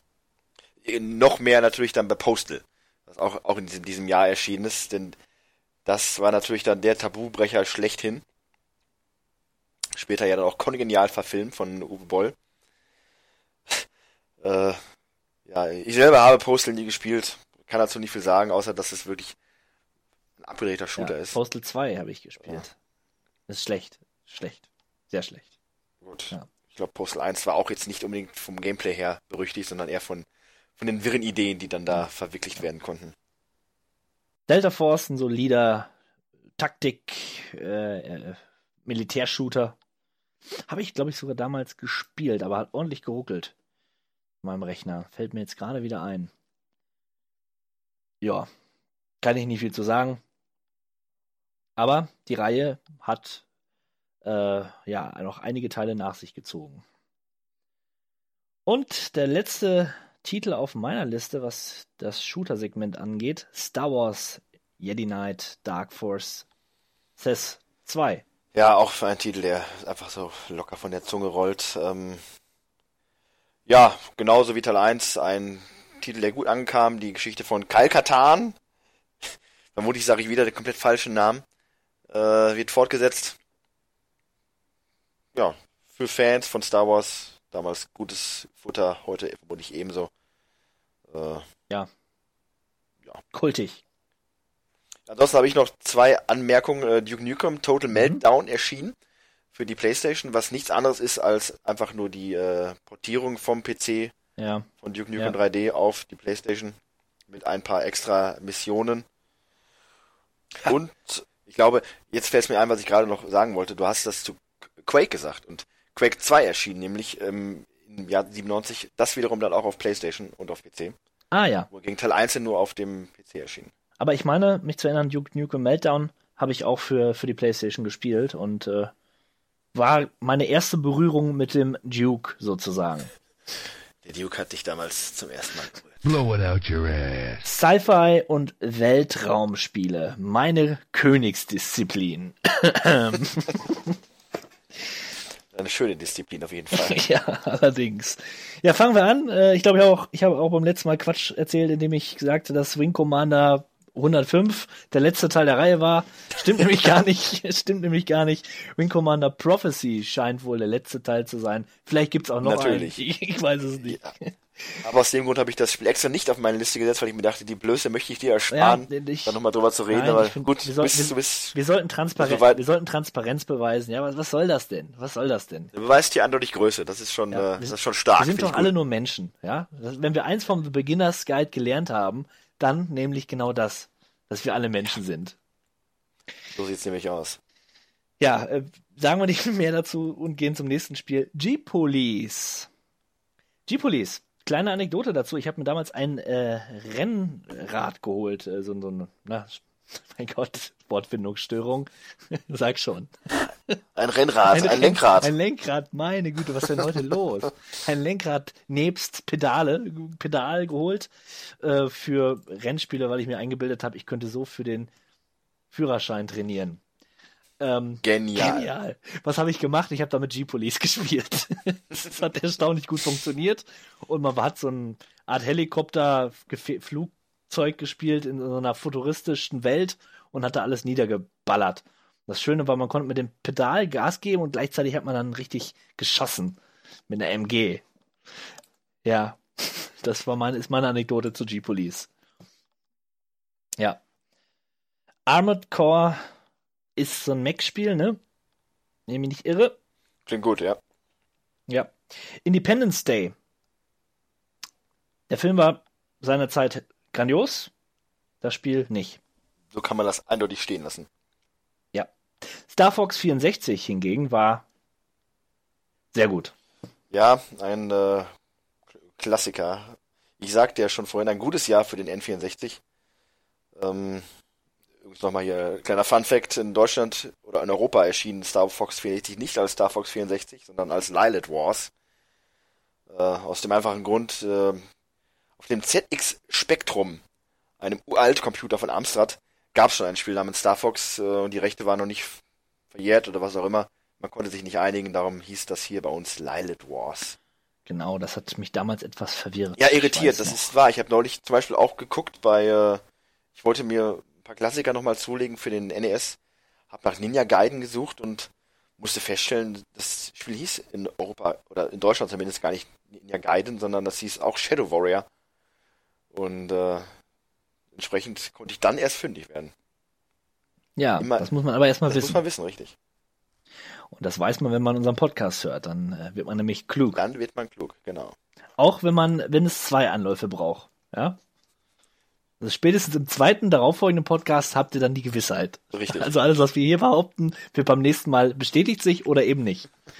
Das ist ja das Spannende daran, ne? Das ist wirklich, das ist wie ein Überraschungsei. Mal zwei. Ähm, Nuclear Strike. Hm. Man hat einen Helikopter gespielt. In einer Kriegs, in einem Kriegsszenario. Ace Combat 2. Ja, die beliebte und viel gespielte Ace Combat Reihe. Wer immer schon mal einen Kampfjet fliegen wollte, der ist da genau richtig äh, aufgehoben. Und hat damals durch seine doch durchaus beeindruckende Grafik zu begeistern gewusst. Ähm, gespielt habe ich es nie wirklich gern. Weil ich das Genre so liebe. Ja, muss aber gerade anmerken, dafür hast du sehr, sehr viele Titel von für dieses, was diese Rubrik. Ich habe äh, zwei hier stehen, also Ich, ich, ich wollte sie, ich, ich wollte es nennen, weil ich so ein bisschen deutlich machen wollte, wie wichtig dieses Genre für die damalige Zeit gewesen ist. Ne? Weil es kommt auch noch ein richtiger Kracher, sage ich mal, aber ja, vielleicht sogar zwei. Ähm, dem voran geht erstmal Colony Wars, wo mir der Name irgendwie immer wieder in, in den Kopf schießt, aber gespielt habe ich es nie. Dann, und dann der wesentlich größere Titel, äh, Star Wars X-Wing vs. TIE Fighter. Und das gilt ja bei den Fans als eines der besten Flug-, Weltraum-, Simulations-, was auch immer Spiele aller Zeiten. Und ähm, man hört nur wohlwollende Worte, wenn man sich umhört über dieses Spiel. Äh, ich persönlich habe es damals nicht gespielt, weil ich da nicht so PC-affin war. Und ähm, ja, spiele auch nicht so wirklich mit den Gedanken, das nachzuholen, aber trotzdem 1997 Ja, ist es erschienen. übrigens in mehrfachen Versionen für mehrfache, mehrere Konsolen. Das war, glaube ich, auch eins der Spiele damals, die den, ich möchte jetzt keinen Quatsch erzählen, aber zum großen Boom der CD-ROM-Laufwerke geführt haben. Äh, das kam, glaube ich, meine ich auch noch als, als DOS-Variante heraus. Also auf Disketten meine ich damit. Habe ich aber selber auch nie gespielt. aber ist erschienen. Und die Menschen, die den Podcast hören und sich an das Jahr zurückerinnern und das Genre mögen, die werden sich jetzt denken, ach, was war das schön. Ganz bestimmt werden die sich das denken. Ja, die freuen Denn wenn sich wir ein- wir- die wischen sich gerade vielleicht für ganz verschmitzt eine Träne aus dem Augenwinkel. Denn wenn wir eins vom Beginners Guide gelernt haben, dann eben das, ja, dass man möglichst viel interpretieren muss, was die Hörer so denken, ja. Genau. Und in Wahrheit denken sie nur das, was wir denken. In Wahrheit sind wir die Hörer. Wer hört hier eigentlich wem zu? ja, äh, welche Titel hast du noch? Äh, aus diesem, Ja. äh, aus Ja, diesem ja. Bereich, aus diesem Ressort, keine. Oh. Ich habe schon nach zwei Titeln, die du genannt hast, aufgehört. Na gut, dann kommen wir jetzt in Gefilde, die uns beiden wohl besser gefallen, nämlich das Rollenspiel-Genre. Ja, Realitätsflucht. Äh, in diesem Jahr groß geschrieben. Und Genau, ich habe, ich habe, ja, bevor du weitersprichst, ich habe es unterteilt in westliche und östliche Rollenspiele. das gute alte russische Rollenspiel.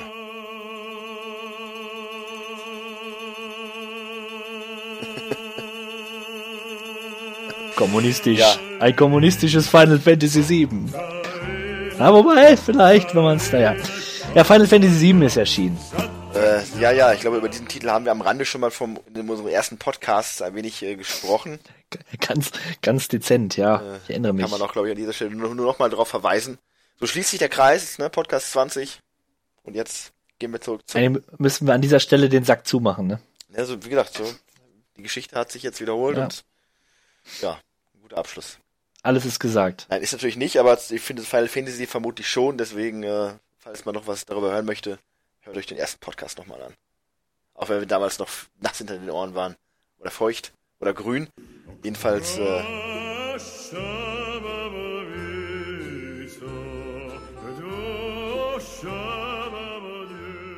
Das nächste Spiel, Saga Frontier. Der 16-Bit-Malo äh, hatte schon mal was von, von erwähnt, von erzählt. Er möchte ein paar Worte dazu sagen, glaube ich. ja, äh, natürlich dieses Spiel, äh, Saga Frontier, nur in, äh, also bei uns in Europa kam es nicht raus, da bin ich ärgerlich. Äh, mit seiner, mit seinem Science-Fiction-Dystopie-Setting natürlich auch mal was ganz anderes. Äh, Im Gegensatz zum zweiten Teil, der dann ein klassisches Fantasy-Spiel war. Hat mich immer schon gereizt, aber äh, das, an das Rankommen war ein wenig schwer. Nur ähm, jetzt jedem Liebhaber und Sammler äh, von Japano JRPGs ist das nur wärmstens ans Herz zu legen, um seine Sammlung da noch mal ein bisschen auf Vordermann zu bringen. Denn ich sag mal, wer was auf sich hält, der hat Saga Frontier zu Hause. Du nimmst mir die Worte aus dem Mund. Ja, so ergänzen wir uns. Perfekt. Monster Farm oder auch Monster Rancher oder ja, Rancher genannt, äh, ist mir, bin ich hängen geblieben, weil ich das Spiel unbedingt haben wollte. Ist aber auch nur über Importwege zu erhalten. Und es hatte ein Feature. Ich, es scheint wohl, ja, kein besonderes Rollenspiel zu sein, aber man hat die Möglichkeit, eine CD einzulegen und also es ist ein Typ, so eine Art Pokémon-Spiel, muss ich dazu sagen. Und wenn man diese CD einle- äh, eingelegt hat, dann hat es aus dem, hat es die CD eingelesen und ein Monster kreiert aufgrund der Musik, die man dort eingefügt hat. Fand ich Genial. damals unverschämt interessant. Es klingt Ja. auch heute noch sehr interessant. Also das, Ja, wahrscheinlich war es total, es ist prozedural, ganz furchtbare Wesen wären da rausgekommen. sind ja auch Monster, die müssen furchtbar sein. Ja, furchtbar, furchtbar blöd, keine Ahnung. Ja, interessant. Auf jeden Fall interessante ähm, Idee, das so da so reinzubringen. Schade, schade, schade. Ähm, du noch irgendwelche fernöstlichen Rollenspiele. Ja, in der Tat. Und zwar ein großer Klassiker, nämlich Grandia. Oh, habe ich ganz Äh, vergessen. Von einer ganz fernab der großen äh, Supermächte im JRPG, JRPG-Zirkus. Erschien Grandia, ein äh, klassisches Rollenspiel im 3D-Gewand. Um, ging um einen kleinen Jungen in einer ja, Steampunk angehauchten Fantasy-Welt. Äh, Justin hieß der, glaube ich, schrecklicher Name. Justin Bieber. Ja. Und, und seine Quest zur äh, Errettung von der Welt. Ich weiß es nicht mehr genau. Hatte Hört sich gut an. nette, äh, netten Anime-Stil. Äh, war eine fröhliche, bunte Geschichte. Und hat dann auch ein paar Nachfolgeteile nach sich gezogen und wurde dann auch entsprechend der Hit, dem, dem der es verdient hat. Ja. Darüber hinaus, ja, Grandia, also Mhm. Grandia 1 und 2 habe ich, glaube ich, beide noch gespielt. Danach kam, glaube ich, auch nur noch 3 oder 4. Dann war Schluss, aber Der äh, zweite, der zweite wird ständig bei Steam beworben. Stehe ich immer davor, mir den zu holen. Hm. Weißt du, ob äh, die Spielwelt relativ, ist die Spielwelt relativ offen? Weißt du das? nee, nee, nee, nee. Nee. Also hat man eine Oberweltkarte oder sowas? Ich glaube auch das nicht. Ähm, Hm. ich erinnere mich nicht mehr, aber ich meine, das ist so ähnlich wie zum Beispiel in äh, hier Fire Emblem oder so. Ja, oh ja. Hm. Äh, Ja. Nicht Fire Emblem. Äh, Äh, nee, Fire Emblem ist Breath ja of Fire. Strategie. Breath of Fire. oder ja, den neueren Final Fantasy Teilen. Du hast keine Oberwelt, du gehst quasi auch von Ort zu Ort. Warte mal, bei Breath of Fire habe ich mich aber relativ, aber ich konnte jeden Ort wieder besuchen, sagen wir es mal so. Das war nicht schlecht. Richtig. Das ist ja auch bei den neueren Final Fantasies der Fall, aber da, da fehlt einfach ne, diese, Ja. diese, diese Welt, die man so dann Ja. einfach begeht. Aber alles eine Frage des Geschmacks. Wäre mein erstes richtiges Rollenspiel nicht Final Fantasy VII gewesen, mit dieser tollen Oberwelt, wäre mir das vermutlich auch vollkommen egal gewesen und mich hätte was anderes geprägt. Wahrscheinlich. Naja. Nun gut, dann gucken wir uns nochmal den Westen an. Da kam zum einen Fallout a Post-Nuclear Role-Playing Game heraus. Und was soll man dazu sagen? Nicht viel. Ja, es ist äh, schwierig. Ähm, ich habe mir ja damals in meinem Fallout 3 Fieber, was ja mein erstes Fallout war, dann auch mal diese Edition geholt, wo es dann Fallout 1, 2 und Tactics gab. Und habe die auch angefangen und das, ich konnte mich nicht reinfuchsen. Äh, dieses Kampfsystem und Spielprinzip ist sicherlich cool und spaßig, aber für mich zu umständlich, das, was mich auch schon daran hindert, glaube ich, Diablo 2 zu spielen. Gute Spiele, aber einfach für meinen ver verwöhnten Spieleverstand äh, nicht mehr ganz so spielbar.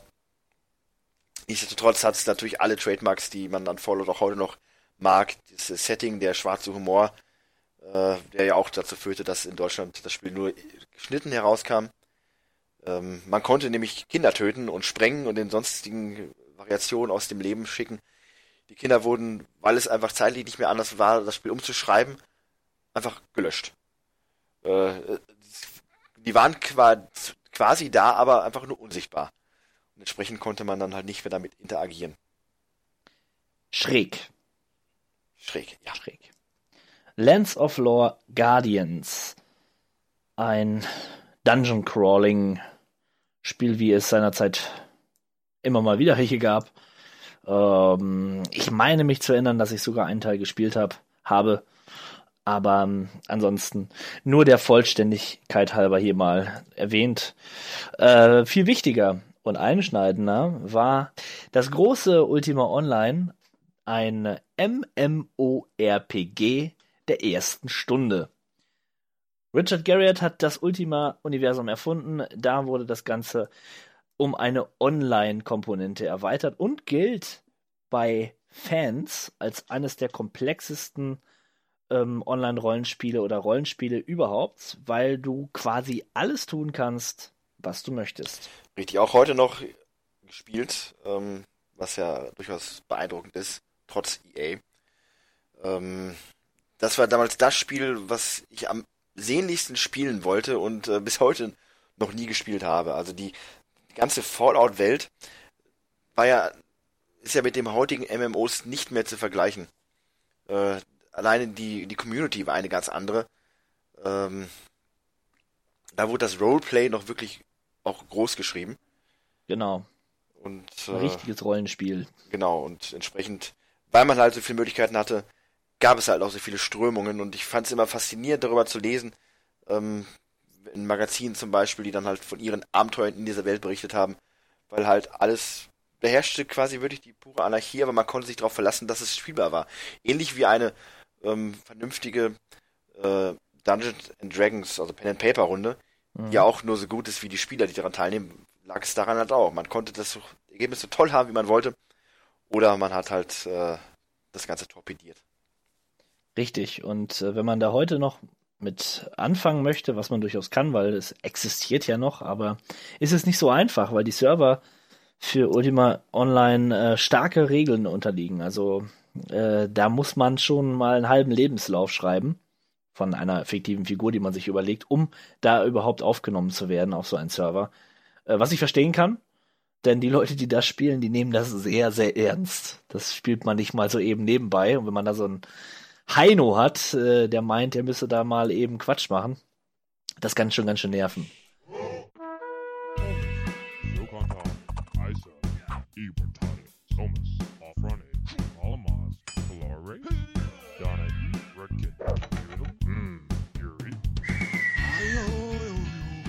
Und wir widmen uns unserem zweiten Steckenpferd, nämlich den Simulationen und Strategiespielen. Äh, allen voran tatsächlich ein Steckenpferd von dir, Age of Empire. Ja, in der Tat, der erste Teil, ähm, den ich dann zugegebenermaßen nicht wirklich gespielt habe. Aber natürlich dann der, der Grundstein zu einer großartigen Serie oder, na gut, sagen wir mal zu einem großartigen zweiten Teil. Äh, hat viele schon gehabt, was dann auch in Teil 2 übernommen worden ist. Ähm, das recht dröge Storytelling eingeschlossen. Ich fand's schön, ich mag Geschichte, ich mag das Spielprinzip. Ähm, natürlich gibt's keinen Grund, Age of Empires 1 dem zweiten Teil vorzuziehen, aber äh, wie ich gerade schon sagte, der perfekte Grundstein des Erfolges. Ja, eine Erfolgsstory. Dungeon Keeper. Ja, auch so ein perfekter Grundstein. Eigentlich, äh, sie inzwischen ist ja die ganze Nummer ein bisschen vor die Wand gefahren. Äh, die besseren Dungeon Keeper werden ja nicht mehr von den ursprünglichen Entwicklern gemacht. Aber äh, das ist ein moderner Klassiker geworden, recht schnell schon, mit seiner innovativen Spielweise, dass man quasi der Böse ist und einen, einen Kerker mit Fallen spickt, um dann die Helden am Vorankommen zu hindern. Und dem Humor, der, damit einhergeht, weil das Spiel sich ja nicht ernst Ja. nimmt. Äh, Der Peter. Molyneux damals. Äh, in seiner Blü Der Höhe seines seines Schaffens. Schaffens. Und heute ein misanthropischer alter Griesgram, der die Presse hasst. ja, Theme Hospital. Das war ein tolles Spiel. Das habe ich gerne gespielt. Es ging darum, ein Krankenhaus zu führen und ähm, den Patienten gerecht zu werden, indem man das Krankenhaus mit dem entsprechenden Ärzten, also Fachärzten und Gerätschaften ausstattet. Und es gab lustige Krankheiten, wie ein Wasserkopf. Sehr witzig. Unterhaltsam. Ein äh, Balfrog-Spiel. Die äh, haben ja wirklich viele, viele tolle Theme-Spiele gemacht. Äh, unter anderem natürlich Theme Park. Aber Theme Hospital hat das Ganze ins Gewand der, der äh, äh, Medizin gesteckt. Schönes Spiel. Nicht so schön war der In Industriegigant. Also für mich jetzt weniger schön, weil mich die Thematik nicht interessiert. Dich sicherlich besonders brennend, ne? Bist ja so ein, so ein Baulöwe. Ja, doch, äh, ich bin da, ich bin ein Baulöwe. Man nennt mich auch, äh, ne, ähm, 16-Bit-Mogul. Aber auch das ist eine, zu einer Zeit gewesen, in der ich mich nicht so ganz für dieses Genre interessieren konnte. Zumindest nicht für Schade. speziellen. Wie war's denn mit Creatures? Ja, wollte ich erst auf meine Liste packen, aber prinzipiell, ich habe es nie gespielt und es hat den Namen, der ihm vorangeht, aber trotzdem war das kein Spiel, was mich so wirklich äh, Ja, äh, so eine Art Tamagotchi-Spiel, ne? Man hat Generationen von Kreaturen gezüchtet, die Intelligenzen entwickeln konnten, je nachdem, wie man sie behandelte. Was ähm, an und für sich eine grandiose, geniale Idee ist. Äh, über die Umsetzung kann ich allerdings auch nicht so viel erzählen. Lag auch vielleicht daran, dass ich die Kreatur nicht besonders ansprechend fand. Das war ein bisschen abschreckend. Tja, wären es Furbies gewesen oder so, hätte ich mich da vielleicht anders entschieden, aber. Es waren ja Furbies, nur in die Länge gezogen und hässlich. Ja, hässlich, sie waren hässlich. ja. Naja, machen wir weiter mit äh, Anstoß 2. Anstoß 2, ja, ja. Das äh, weckt natürlich Erinnerungen an Jahre von Spielzeit, die man damit verbracht hat, bis dann Anschluss 3 dann rauskam. Aber Anschluss 2 hat schon vieles von dem, was Anschluss 1 richtig gemacht hat, übernommen und dann aber wirklich perfekt dem Ganzen nochmal die Krone aufgesetzt. Äh, was ein witziger Insider ist, weil äh, der Konkurrent BMH, ne, wurde ja von, kam ja von Krone Software. Naja, wie dem auch sei, äh, Anschluss 2 hat dem Ganzen nochmal eine ganz nicht geahnte Spur der Komplexität, aber auch des äh, eigenen Charakters hinzugefügt. Und äh, war dann halt bis Anschluss 3 kam die absolute Referenz im Fußballmanager-Bereich und auch heute noch ein Titel, der gerne gespielt wird. Ähm, es gibt ja eigentlich nur die Leute, die entweder Anschluss 2 oder Anschluss 3 spielen. Ich gehöre zu den Dreiern. Aber der zweite Teil ist auch noch absolut äh, populär und beliebt. Und da sieht man prinzipiell, dass damals schon alles richtig gemacht wurde, weil Fußballmanager erscheinen jedes Jahr. Aber gerade die ersten drei Anschlussteile und besonders Teil 2 und Teil 3 äh, sind nach wie vor Referenztitel. Also ein Kawabanga Play Daumen geht nach oben. Mindestens, mindestens. Ja. Das nächste Spiel, da trifft Final Fantasy auf ganz viel Taktik. Ähm, Final Fantasy Tactics, davon spreche ich. Genial. Ja, okay. ja, ja.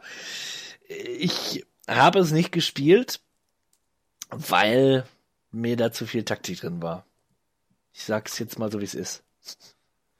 Ja, wobei viele Leute ja dann, so bekam ich nachher mit, diesen Teil wirklich in höchsten Tönen löben, auch vor allem gerade wegen der Geschichte, äh, wegen der Story. Das äh, ist vielleicht ein Titel, den man so verpasst hat. Wahrscheinlich man mal eine Chance geben sollte, aber ja, naja. Komischerweise, ich habe das Spiel Valiant Hearts gern gespielt. Ich denke mal, das hat so ein, eine ähnliche Komponente. Es war ja auch so ein Spiel, wo man so eine Reihe von Kämpfern hatte und dann auf so Hexfelder, aber so felderweise ähm, kämpfen konnte und seine, seine Züge machen konnte. Das hat mir gefallen. Eigentlich hätte ich dem Spiel mal eine Chance geben müssen. Aber die Zeiten sind auch vorbei. Ne? Zeiten sind vorbei.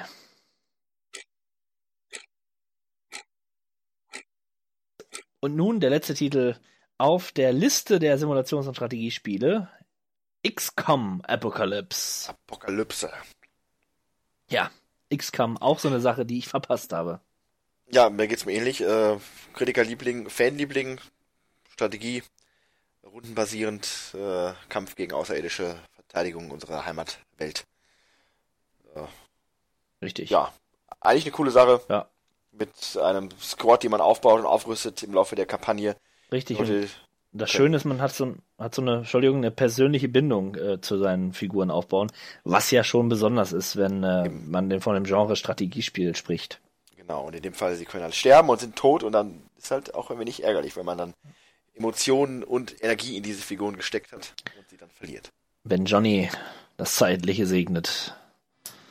Traurig, traurig. Johnny, du bist mein Dann werden wir ein bisschen sportlich. Sensible Soccer 98.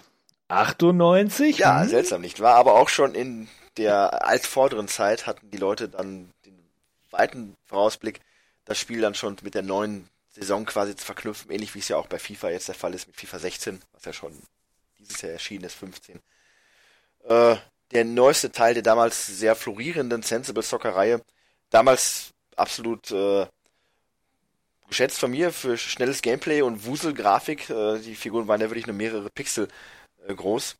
War ein lustiger Spaß, hatte auch einen relativ interessanten Pseudo-Manager mit dabei, der mir auch relativ viel Spaß gemacht hat. Äh, ja, ein flotter Titel. Ich habe mir neulich erst noch für die äh, Fußball-Session, die ich ja mit dem guten Stivo mache, einen weiteren Teil für die PlayStation 2 geholt, den wir noch nicht äh, aufgenommen haben bisher. Bin ich mal gespannt, was uns da erwartet. Eigentlich, wie gesagt, schnelles, spaßiges Gameplay. Genauso spaßig wie NBA Live 98. Fragezeichen, Ausrufezeichen. Oder aber auch NHL 98. Ja, da kann ich das zweifellos bestätigen. Das habe ich sogar noch hier stehen. Das ist äh, eins meiner ersten NHL-Spiele gewesen. Dass ich ja, ich weiß nicht, ob ich das schon erwähnt habe, ich habe das damals hauptsächlich mit meinem Cousin gespielt, damals auf dem PC noch. Äh, und das auch nur in einer Art Pseudo-Manager-Modus. Man konnte damals sich ein Team zusammensetzen und dann die Saison simulieren lassen. Und am Ende, wie das im Eishockey so üblich ist, wurden 100.000 Trophäen für alles Mögliche vergeben. Und das hat uns damals so viel Spaß gemacht, zu sehen, wer von unseren Spielern die ganzen Trophäen abräumt und auch den Stanley Cup holt. Ähm, darüber hinaus aber auch ein tolles Gameplay. Äh, schnell, Action geladen, wie Eishockey halt so ist, äh, was es als Videospiel durchaus interessant macht. Ja. Damit haben wir den äh, Sportfans äh, Genüge getan. Fast. Eins habe ich noch äh, bedingt ein Sportspiel, aber passt schon in die Rubrik. Ich ähm, nenne mal den deutschen Titel äh, Bälle aus Stahl. Balls of Steel. Großartig. Ein Flipperspiel, ein Flipperspiel. Sehr witzig, sehr gut. Ja. Flipper Äh, halt, ne? Ja. Komm, da brauchen wir nicht mehr drüber reden. Flipper. Einfach ein gutes, schönes Flipperspiel. Ja, ich habe dann auch noch was, wo jetzt die Frage ist, ob das in diese Kategorie gehört oder vielleicht in die Kategorie Beat'em Up, aber ich, ich persönlich finde, es gehört schon zu Sport, äh, nämlich WCW versus NWO World Tour, der erste große Titel von THQ aus dem Bereich Wrestling für den N64. Und damit haben sie quasi eine, ja, eine Dynastie eingeläutet, weil da kamen so viele wirklich großartige Spiele von THQ zum, mit dem Thema Wrestling raus für den N64. Äh, ein cooles Kampfsystem, netter Editor für die eigenen Figuren, später dann auch mit einer mit einem coolen Story-Modus, also das hatte genau das, was man sich von einem Wrestling-Spiel erhofft hat und was man auch heute noch ganz gerne spielt.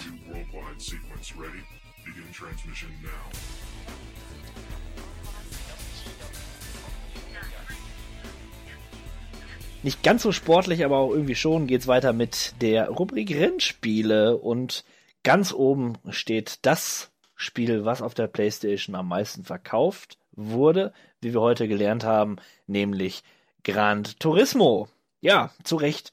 Gran Turismo seinerzeit bahnbrechend aufgrund seiner Grafik, aber auch aufgrund seines Realismusgrades. Ähm, es war schon sauschwer. Ich, ich habe es noch nicht mal so weit geschafft, dass ich diesen, diesen, man muss dann einen Führerschein machen, so eine Fahrprüfung machen, um das Spiel überhaupt wirklich spielen zu dürfen, um Rennen fahren zu dürfen. Und äh, da, ich, und ich glaube, ich bin nicht der Einzige, der daran gescheitert ist, aber da bin ich dran gescheitert damals. Ja, Furchtbar. Ich tatsächlich nicht. Ich habe das Spiel sehr intensiv gespielt. Es gab mehrere Führerscheine, also C, B und A-Lizenz, ich glaube auch noch mal eine S-Lizenz. Ähm, und was ich damals aber sehr, sehr spektakulär fand, wenn man in einer bestimmten Klasse nachher dann am Ende war und hat auch diese Rennen gewonnen, dann bekam man einen sogenannten HD-Modus, wo dann wirklich alles nochmal viel besser aussah. Das fand ich einfach spektakulär, weil die Grafik hat mich damals so wirklich so schon beeindruckt, aber dann nochmal dieser HD-Modus, ähm, das war wirklich eine ganz tolle Sache. Das sah wirklich sehr, sehr stark aus. Also darüber hinaus ähm, eins der ersten Spiele, was auch einen lizenzierten Soundtrack hatte mit echten Bands. Damals ja auch ungewöhnlich. Und ansonsten ist das ein wirklich guter Fahrsimulator gewesen, soweit ich das beurteilen kann, aber äh, ein absolut großartiges Spiel damals wie heute. Teil 2 nochmal ein Stückchen besser, aber Gran Turismo 1, das äh, ja, spiele ich heute auch noch gerne, wenn ich ein Spiel mehr holen würde. Ich meine, ich habe es ja schon, aber wenn ich es mir nochmal holen würde, dann äh, würde ich vermutlich nochmal auf Gran Turismo zugreifen. Das nächste Spiel auf unserer Reihe ist ein besonderes, denn es gibt nicht viele Motorradrennspiele. Äh, würde ich jetzt mal so behaupten. Zumindest weniger als äh, es normale Autorennspiele gibt, ja. Und vor allem 1997. Das muss man sagen. Motor Racer hieß das. Es war ein flottes, arcade-lastiges Motor Motorrenn Motorradrennspiel Mit dem kleinen Feature, und das hatten wir letzte Mal auch schon beim Spiel, äh, du hattest es gesagt, ich wirst mir sicherlich gleich sagen können, welches Spiel das war, dass man während des Spiels, also bevor das Rennen startet, quasi äh, seine eigene CD reinlegen konnte und dann lief die Musik während des Spielens. Äh, das war bei diesem Spiel so und äh, war natürlich das Highlight schlechthin damals. Erinner, erinnerst Ja. du dich, bei welchem Spiel das letztes Ich- Jahr äh, 96 war? Du hattest es im letzten, in der letzten Folge erwähnt. Demolition Derby? Demolition Derby? Destruction Derby. Meinst Ja, Destruction genau, Derby? genau, Destruction Derby war das. Genauso wie bei Destruction Derby ging das hier auch. Ja. Äh, V-Rally oder V-Rally, wie auch immer. Äh, auch ein Rennspiel. Ja, klassische, klassische Rallye-Reihe. Genauso wie der Start der Bleifuß-Rally-Reihe. Bleifuß. Das ist doch mal ein Ja, mächtiger Bleifuß, Name. Ich fand bei Bleifuß aber damals zumindest toll, dass man damit, ich weiß nicht, welcher Bleifußteil das war, aber man konnte durch Dortmund fahren. Das fand ich ziemlich cool, weil man dann auch endlich mal so diese wirklichen Wegpunkte erkannt hat. Ne, Man erkannte den Bahnhof, man erkannte die gewissen äh, U-Bahn-Stationen. Das war schon, das war schon toll. Ansonsten ist Bleifuß nicht unbedingt eine empfehlenswerte Reihe. Hat glaube ich sogar inzwischen noch einen Kinofilm, ne? Aber Dann kann es ja nur gut sein. Ne? Also ja, natürlich. Need for Speed 2. Need for Speed. Nimmt kein Ende. Auch heute noch ein Nee. Begriff. Hat auch einen Kinofilm, also kann ja auch nur gut Ja. sein. Genauso wie Porsche Challenge. Ja? Wenn man ein Spiel mit lizenzierten Porsche-Wagen veröffentlicht, ja, dann muss das ja wohl der Knaller sein. Und tatsächlich wurde Porsche Challenge damals relativ Ja. gut bewertet. Ich weiß auch, dass wir das gespielt haben und äh, Spaß hatten. Aber aus heutiger Sicht Katastrophe. Porsche Challenge. Ich bitte dich. Naja, machen wir lustig weiter. Es sei denn, du hast vielleicht noch ein Rennspiel, was ich vergessen habe und was hier erwähnt werden sollte. Ja, ich möchte das vielleicht dann doch in Rennspiele packen, nämlich Carmageddon. Ah, Carmageddon. Äh, am Rande. Halt. Also ja, man fährt. dann wir gehen das ist richtig, das können wir erwähnen, aber die nächste Rubrik bei mir wäre eh Fun Racer gewesen. Also können wir Carmageddon auch hier reinpacken. Ja, guck mal, das ist aus Spaß Leute tot fahren. Das fand die damals die neu ins Leben gerufene Bundesjugend, äh, Bundesprüfstelle für jugendgefährdende Medien nicht ganz so cool. Darum war Carmageddon eines der ersten Titel, denen Ehre zuteil wurde, indiziert zu werden. Kam halt aufgrund seiner Grausamkeit und Gewalterstellung nicht bei uns, oder nicht lange bei uns in die Aber Regale. es war doch nur Spaß. Es war nur Spaß, aber ja, man weiß das ja, diese alten äh, Bürohengste und äh, Schreibtischhelden, äh, mit denen konnte man nichts recht machen. Diese Fabian Siegesmunds. Ja, genau. und äh, und Mick Schnelles. Schnelles. Ja. Äh, Diddy Kong Racing. ja, ein schöner Mario-Klon, äh, der aber ein gutes Gameplay hatte. Ich meine, das war ein Rare-Spiel. Damals wussten sie auf jeden Fall noch, was sie tun. Und äh, ja, eine nette Alternative, falls man das denn braucht, zu Mario Kart 64. seiner Also Zeit. ich hab Bock drauf. Ja. Mein erster Gedanke war ja, ich gehe immer gerne einen Schritt, ich denke einen Schritt weiter noch als andere. Mario Kart WM liegt hinter uns. Ähm, die wird vermutlich auch noch fortgesetzt werden nach dem durchschlagenden Erfolg. Aber interessant wäre auch eine Kart-WM, wo man alle Kartspiele spielt oder viele Kartspiele spielt, die halt nicht Mario genau Kart das, sind. Und da gibt es ja einige. genau das finde ich ist eine sehr gute Idee, ja? Ja. Und wir sammeln die, wir sammeln die ja auch innerhalb unseres Podcasts. Richtig, natürlich. Auch für euch. Ne? Wenn ihr mal Lust habt, so eine Kart-WM zu veranstalten, immer schön unseren Podcast hören. Ich verspreche euch, mindestens äh, pro Folge werdet ihr ein schickes Kart-Game vorgestellt bekommen. Heute war es Diddy Kong Racing. Nimmt mich beim Wort. Road Rash. Ja, sagte ich eben noch, es gäbe wenig Motorradrennspiele. Hier haben wir das, äh, den Gegenbeweis. Road Rash. Motorradfahren und Knüppel. Das mich schon überzeugt. Du musst gar nicht mehr sagen, ich bin vollkommen äh, dabei. Okay, bist du denn auch bei Snowboard Kids dabei? Wobei ich hier einen Pfeil habe, 98, stimmt gar nicht. Streich ich durch. Bist du denn, Wollte ich. bist du denn auch bei Wave Race 64 dabei? Äh, Wave Race, natürlich. Das war natürlich eines der, der durchaus äh, veritablen Klassiker für den N64. Äh, allerdings muss man sagen, das Spiel war schwieriger als man meinen konnte, denn die, die äh, der Wellengang und das ganze Gameplay, das war schon relativ gut umgesetzt für die damalige Allerdings, Zeit auch. war sehr beeindruckt, äh, erstmal von der Physik und aber auch von der Grafik. Also ein wirkliches Brett, wie man immer so schön sagt, an äh, Spiel. Also äh, hat auf jeden Fall einen Eindruck hinterlassen, der bis heute noch so nachhalt.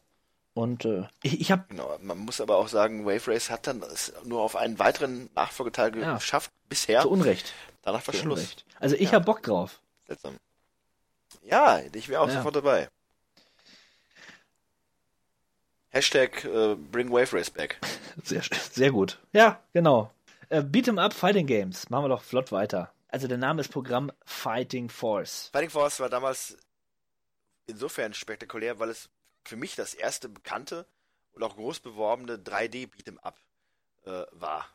Also Fire Up, der, der Final Fight äh, und Double Dragon von links nach rechts Prügelei lief das dann äh, dreidimensional und sah auch meines Empfindens nach damals gut aus. Das war's auch. Man hat das Spiel nur relativ schnell durchgespielt. Ja. Ich glaube, anderthalb Stunden war es auch durch. Ja, also, weil so Skillmaschinen wie wir natürlich dann keine Herausforderung mehr haben. Nur ja, nur leider halt es oder ist die Nachhaltigkeit nicht so gegeben, wie zum Beispiel bei Spielen wie The Beginner's Guide. Richtig, Ja. richtig. So sieht es nämlich aus. Ist schon mal, es ist, liebe Hörer, es ist schon was anderes. Ja, man, man, ist man kann es in gewisser. Weise schon vergleichen, aber dann äh, hat es doch auch seine Ja. Unterschiede. Fantastic Four. Auch so eine Art Beat'em Up äh, Rumgeprügler. Aber hat kein, es war nicht so nachhaltig wie Fighting Force. Das kann ich schon sagen. Aber dafür der nächste Titel. Und da kommen wir gleich in eine Geschichte, wo ich mich so ein bisschen in äh, eine prekäre Lage versetzt äh, sehe, weil es ein bisschen in die Ille- Illegalität zur damaligen Zeit geht. Aber ich erzähle sie euch, liebe Hörer, ne, im, in dem Teamkreis unseres Podcasts sehr gern. Tekken 3. Das war ähm, Tekken 3. interessant, was Tekken auch dann noch bis zu Teil 4 geschafft hat, dass jeder Teil wirklich ein Quantensprung war in Sachen Qualität, sowohl grafisch als auch vom Gameplay, ähm, zum Vorgänger. Tekken 1 war cool. Tekken 2 hat man sich gedacht, Wahnsinn, was ist denn Tekken 1 für eine Grütze, wenn man dieses Spiel dagegen sieht. Und bei Tekken 3 war es wiederum genauso. Äh, spektakulärer grafischer Schritt auf der gleichen Konsolengeneration.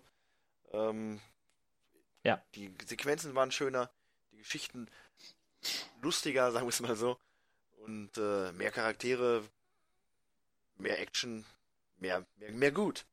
Einfach vielleicht für mich der bis heute beste Tekken-Teil. Ja, Und das sage ich, obwohl ich weiß, wie gut Tekken 4 und 5 ja, ebenfalls sind. das äh, war zumindest mein letzter Tekken-Teil, den ich auch unbedingt haben wollte. Nur war, war ich damals nicht in der Lage, mir so viele Spiele zu kaufen, wie ich benötigte. Und ähm, es gab gewisse Möglichkeiten, günstiger an Spiele ranzukommen. So günstig war es leider doch nicht, denn man brauchte gewisse CDs, also so Rohlinge, um sich Spiele zu besorgen. Ja, aber diese Rohlinge waren auch, hatten auch einen horrenden Preis und ich meine, bei Tekken brauchte man ein bisschen größere Rohlinge. Ich glaube so 800er oder so. Und die waren sehr teuer. Also habe ich im Endeffekt Tekken 3 für 20 D-Mark bekommen. Teure Sache. Äh, ein absurder Gedanke, wenn man an die Zeit zurückdenkt, wo es ist, äh, nennen wir das Kind mal beim Namen, äh, wo es man Spiele sich mit einem PlayStation-Chip für günstiges Geld vermeintlich holen konnte, aber so ein CD-Rolling, CD-ROM-Rolling, absurd teuer. Heute guckt man sich die spindelweise und äh, kloppt da alles drauf. Und damals äh, war es zum einen der Prozess des Brennens, da musste man sich schon einen Nachmittag für Zeit nehmen. Das ist es ja auch. Und vor allen Dingen, wenn dir mal so ein Rohling verbrannt ist, das war ja richtig teuer. Richtig. Und bei uns im Dorf gigantes ist, ist, es gab so einen kleinen Laden und die haben Rohlinge verkauft und wie gesagt zu unverschämten Preisen, wirklich. Äh, und ja, ich habe Blut und Wasser beim Rennen geschwitzt, das weiß ich noch. Ich hatte solche Angst, dass es nicht klappt. Aber ein Happy End. Es hat alles funktioniert. Ja, man muss ja auch noch natürlich sagen, man hat alle Spiele nachher noch original nachgekauft. Das war ja, Ja, natürlich. dann auch zum Reinspielen. Also ich habe hier bestimmt jedes Spiel auf der Liste, was ich jetzt vorgelesen habe. Ja, mir geht's ähnlich. Manche sogar zweimal. Ja. Der sowieso. In Zeiten von äh, Steam kauft man sich die gerne nochmal nach. Ja, so Ja. sehe ich das nämlich auch. Das nächste Spiel ist vielleicht sogar das beste Spiel aller Zeiten. Der The King of Fighters für die PlayStation. Ein wirklich, ich habe es mir gerade nochmal angeschaut, ein wirklich hübsches Spiel. Ähm, so best auf Neo Geo Grafik würde ich sagen. Also sieht richtig klasse aus und ich meine mich auch an Szenen zu erinnern, wie ich es damals in Videospielmagazinen gesehen habe und die Typen sahen sehr cool aus und ich wollte genauso cool sein wie diese Typen aus dem Spiel. Du kannst sicherlich noch ein paar drei Worte, zwei, drei Worte ergänzen, aber klasse. Klasse, kla klassische Neo Geo Beat'em Up Ware, die sind halt meist Äh, ihres Fachs. ja, der 16-Bit-Malo, der hat mir unter uns gesagt, er findet das, also die Grafik eher nicht so schön, aber Äh, darauf kann ich eigentlich nur antworten, dass du bist super hässlich. Also, äh, das ist, äh, also ich kann nur, das ist bestimmt äh, so äh, rund. Äh, nein, äh, so sind wir. ich meine, So, so sind wir hier bei Kawabanga Play. Das nächste Spiel, Street Fighter 3, New Generation. Ja. Da habe ich mir Notizen zu gemacht. Und du weißt, wenn ich mir dazu Notizen mache, dann, äh, dann stimmt irgendwas nicht. Ja, New Generation. Hm. Äh, interessanter Untertitel, wenn man sich die Geschichte der Veröffentlichungen zumindest dahinter mal anschaut. 97 kam das raus als Arcade-Automat. Zwei Jahre später in Japan auf den Konsolen. Und äh, im Jahr 2000 dann ausschließlich als Dreamcast-Port. Ein Dreamcast-Exklusivtitel. Kein Nintendo, kein Sony. Sega war damals der große Sieger im Rennen um den legendären Nachfolger zu, zum legendären Vorgänger. Street Fighter 2.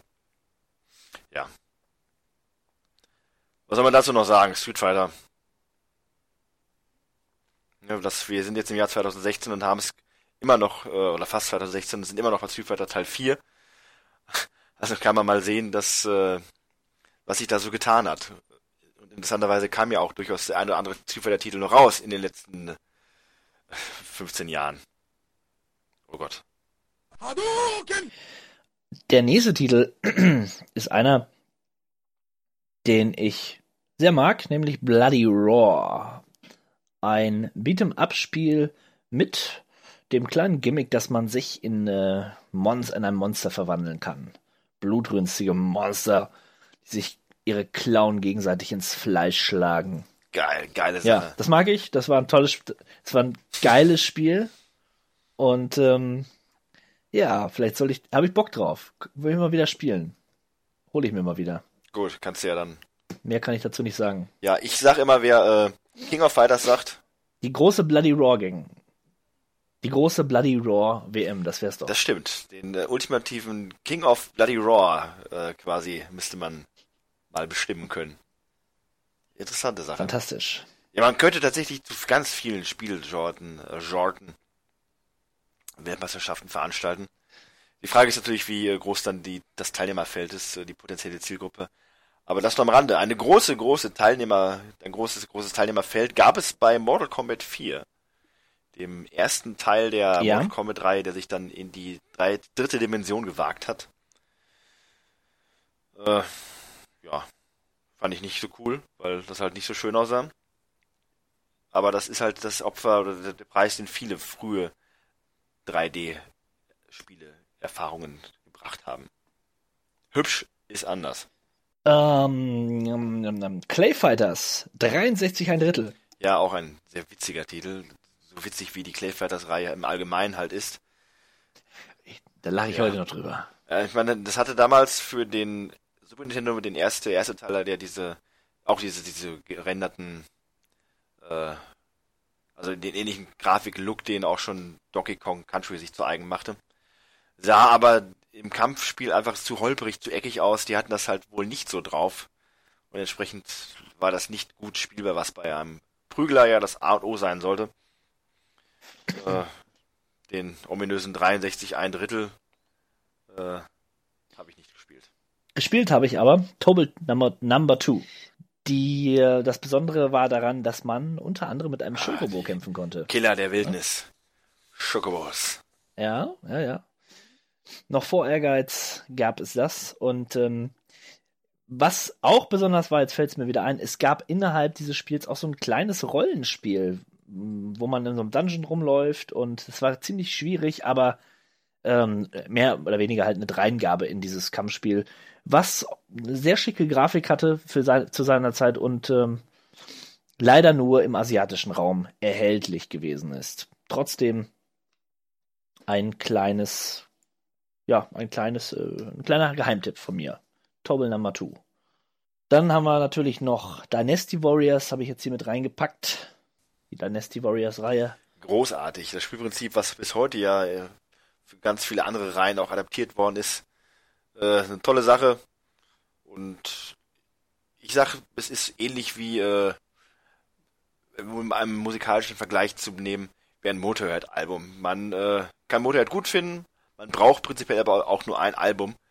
Ähnlich ist es bei Dynasty Warriors. Das ist eigentlich immer ganz cool, aber prinzipiell reicht, wenn man einen Teil der Reihe hat. Welcher ist dann äh, beliebig, mehr oder weniger.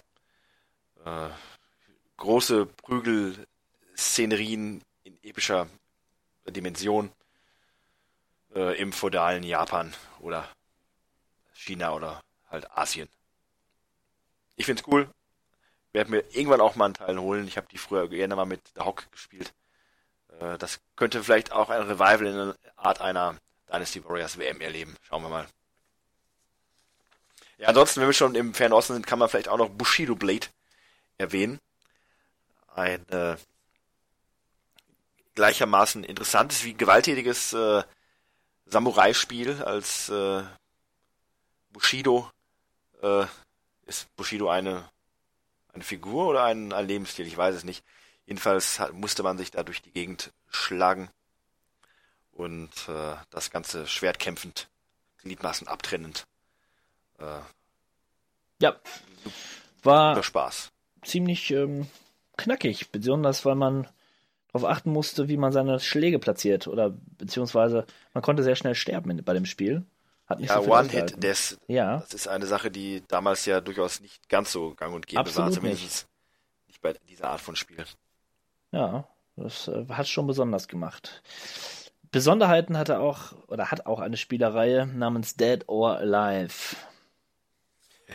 Ja, das ist äh, eine, da habe ich heute noch auf dem Weg von der Arbeit nach Hause drüber nachgedacht. Ich saß auf meinem Fahrrad und radelte diese äh, Strecke entlang und fing dann an, über Dead or Alive nachzudenken, wie ich das öfter tue.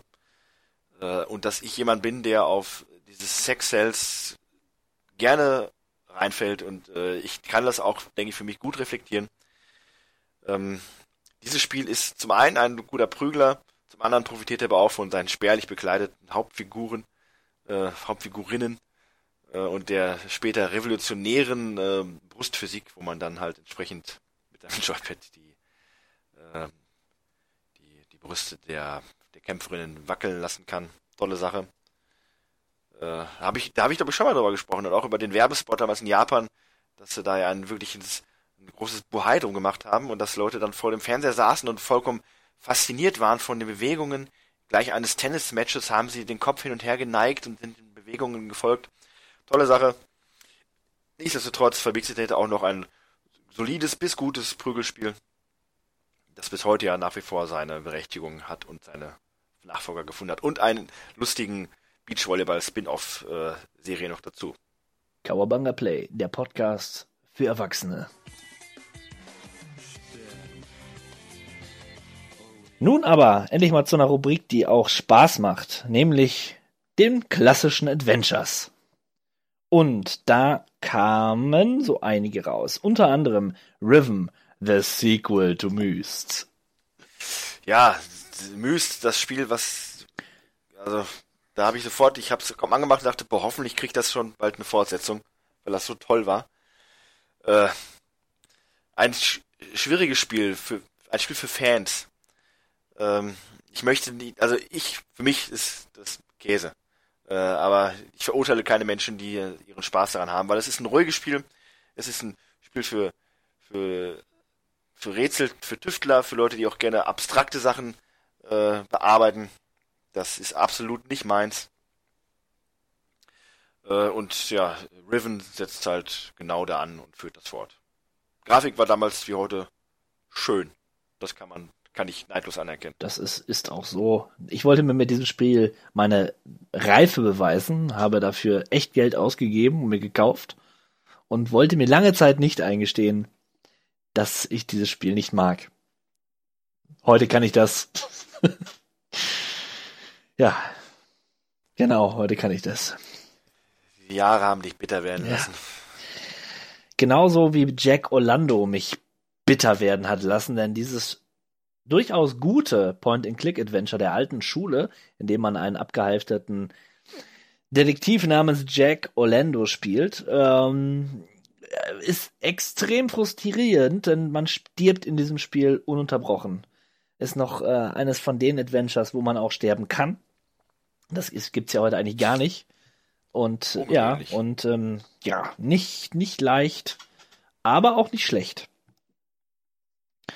Der nächste Titel, einer meiner absoluten All-Time-Favorites, nämlich Baphomets Fluch 2, Spiegel der Finsternis.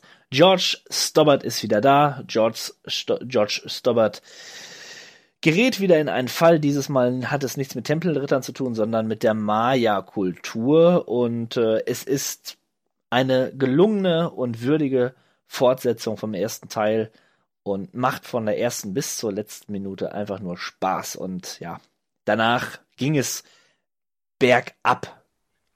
Ja, und ich, ich wundere mich bis heute, warum ich nicht dieses Spiel gespielt habe. Ich habe das angefangen und äh, es ist ja genau das, was man haben wollte als Fan des ersten Teils und trotzdem habe ich nicht weiter gespielt. Ich glaube, man kann dann auch zum ersten Mal dann halt mit dieser, wie heißt Nico Nicole Collar. oder so? Oder so, ja, Nico, ja, guck mal, Nicole. Und äh, Nicole. man kann halt auch mit der spielen und äh, ja, schade. Man hat jahrelang dann darauf gehofft, dass das wieder so wird und dabei gibt es ein Spiel, das schon genauso ist, was ich nie gespielt habe. Das muss ich dann wohl doch. Ja, also das lohnt sich immer und immer wieder. Genauso wie das beste Adventure aller Zeiten haben wir auch im Adventure Podcast ausführlich drüber gesprochen. The Curse of Monkey Island.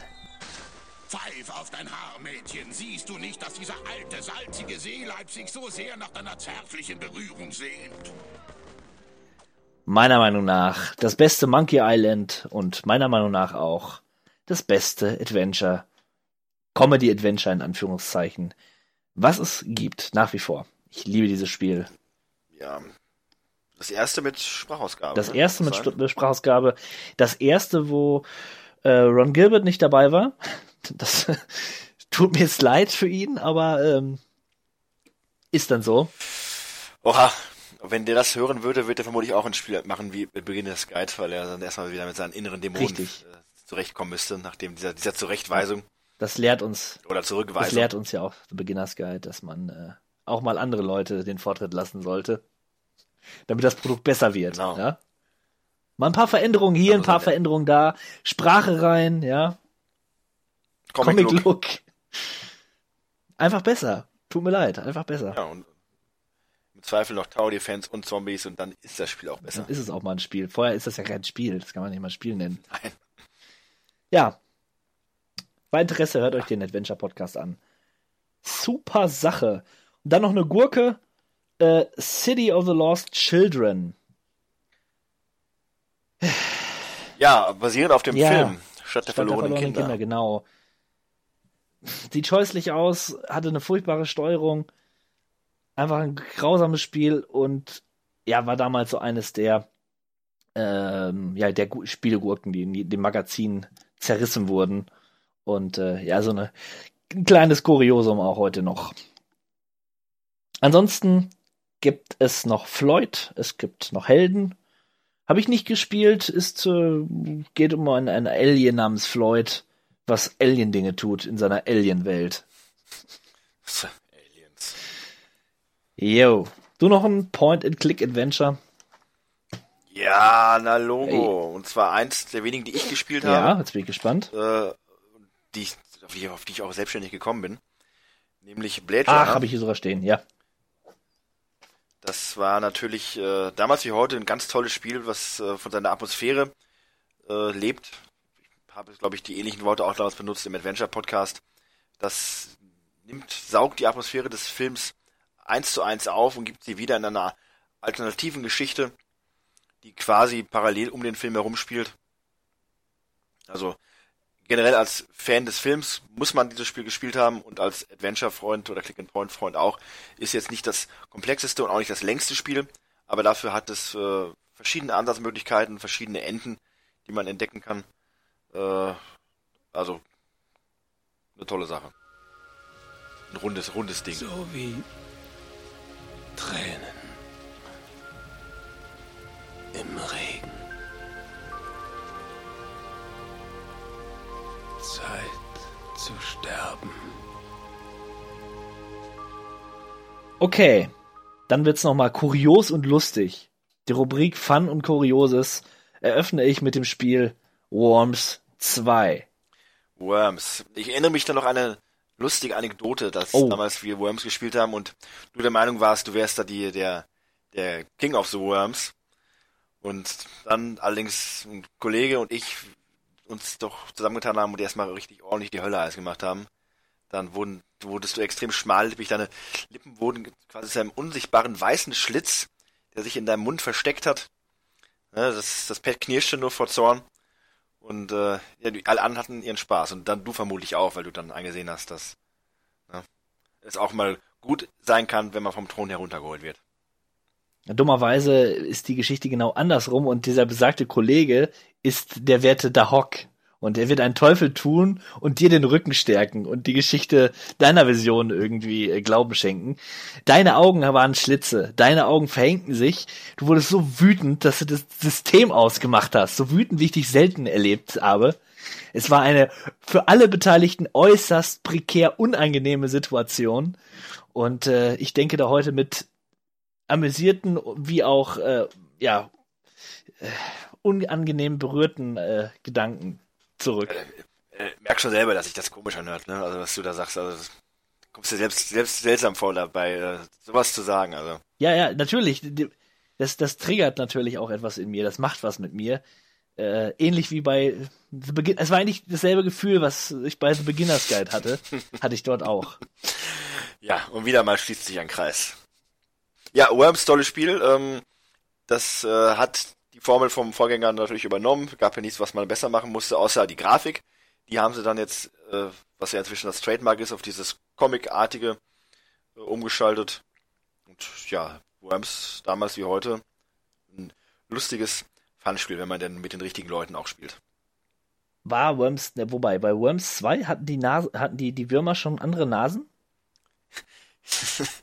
Die hatten, ich glaube, im ersten hatten sie so Spitznasen und da haben sie diese dicken Knoll. Nee, so knubbelige Nasen. Die Knollnasen hat's im ersten. Und ich, ich, ich mag, mochte die so gerne. Aber seitdem die, die, die den Würmern die Nasen abgeschnitten haben, mochte ich das Spiel nicht mehr so. Die sehen heute mich irgendwie misslungen und verstümmelt aus. Diese Würmer. Nicht wie im echten Leben, wo alle Würmer Nasen haben. Wenn ich Würmer, also ist es wie bei, nein, ich tue es jetzt nicht schon wieder. Doch, es ist wie bei The Beginner's Guide, ja? Man schaut einen Wurm an und jeder sieht was anderes. Genau. Rampage World Tour. Ja, äh, ein äh, Remake auch des, des Klassikers Rampage für den C64, vermutlich Amiga. Riesenmonster machen Häuser kaputt. Und müssen dabei nicht von der Armee kaputt gemacht werden. Einfaches Prinzip. Viel Spaß. Mehr Spieler. Äußerst kurios. Ja, genau. Genauso kurios wie Mhm. Blast Corps. Oh ja, Blast Corps. Ein Spiel für den N64 damals, das mit dafür verantwortlich war, dass der Rumble Pack dann auch äh, ein Feature wurde, was man dann gerne benutzt hat. Äh, also das der, quasi der Vibrationszusatz für den Controller des äh, N64. Man war ein Abriss, eine Ein-Mann-Abrisskommando mit verschiedenen Fahrzeugen, am Ende auch mit Mechs konnte man durch, musste man ähm, den Weg freischaufeln für einen Gefahrentransport, äh, damit der sicher von A nach B gelangte und man musste alles abreißen, was ihm in den Weg kam. Äh, Ja, Lustiges hat Prinzip. Ja, genau, war ein lustiges Prinzip und kam auch gut an. Hat wohl, hat wohl Spaß gemacht. Genauso wie Snake vielen, vielen Menschen auf der Welt Spaß gemacht hat. Nur mir nicht so Snake, wirklich. Das, kam raus in dem Jahr. Snake kam raus, ja. Ja, das war so Wobei- ein Spiel, was einen die Zeit vertreiben sollte, aber man kam sich im Prinzip doch nur ausgenutzt vor, weil man genau wusste, während man es spielte, das klaut mir die Zeit. Das vertreibt mir die Zeit nicht, jetzt klaut sie mir. Ja, richtig. Furchtbar.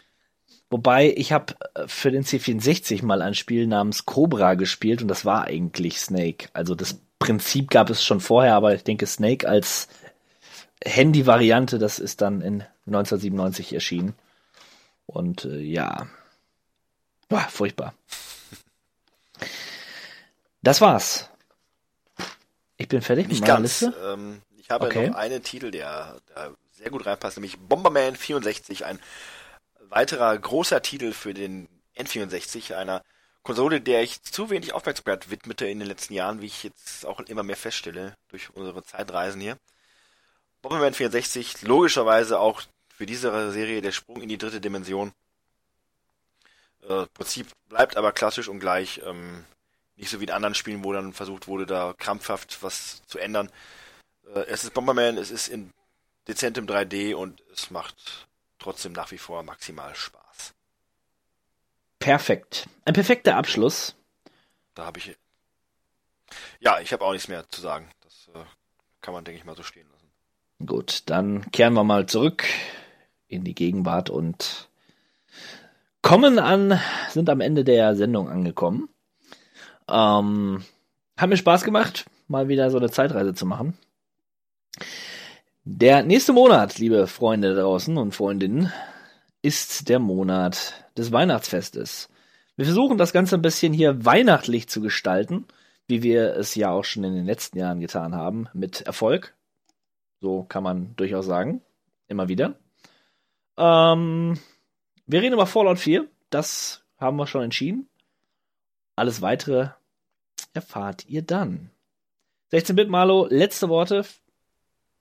Ja, es war mir auch wieder ein ganz besonderes Vergnügen diesmal. Äh, die Emotionen waren aufgeheizt, natürlich auch durch die äh, Psychoanalyse, die wir mit der Beginners Guide hatten, wo wir auch, und der geneigte Lehrer ist das, äh, dem geneigten Zuhörer ist es vermutlich aufgefallen, sehr, sehr viel von unserem Innenleben preisgegeben Ja. haben. Es war, also von meiner Seite aus war es fast schon ein Seelenstriptease. Ja. Äh, das wühlt auf, das äh, macht einen ein wenig äh, auch verlegen. Im Laufe des äh, weiteren Gesprächs, was wir hatten, ist dir das vielleicht auch aufgefallen. Natürlich. Dass doch das ein oder andere betretene Schweigen dann auf einmal zwischen uns stand. Eine, eine Mauer der Scham. Trotzdem haben wir das gut zu Ende gebracht, äh, versöhnliche Note und versöhnliche Worte am Ende gefunden. Äh, in, in dem Sinne dann nochmal, äh, es war mir ein Vergnügen und ich freue mich ebenfalls auf den Dezember. Leute, wir brauchen eine Pause. Bis dahin. Macht's gut und tschüss. Ciao. The end is in the beginning, and yet you go on. The initiation of a new Aeon. Hail to the king, baby. What is this? Cowabunga!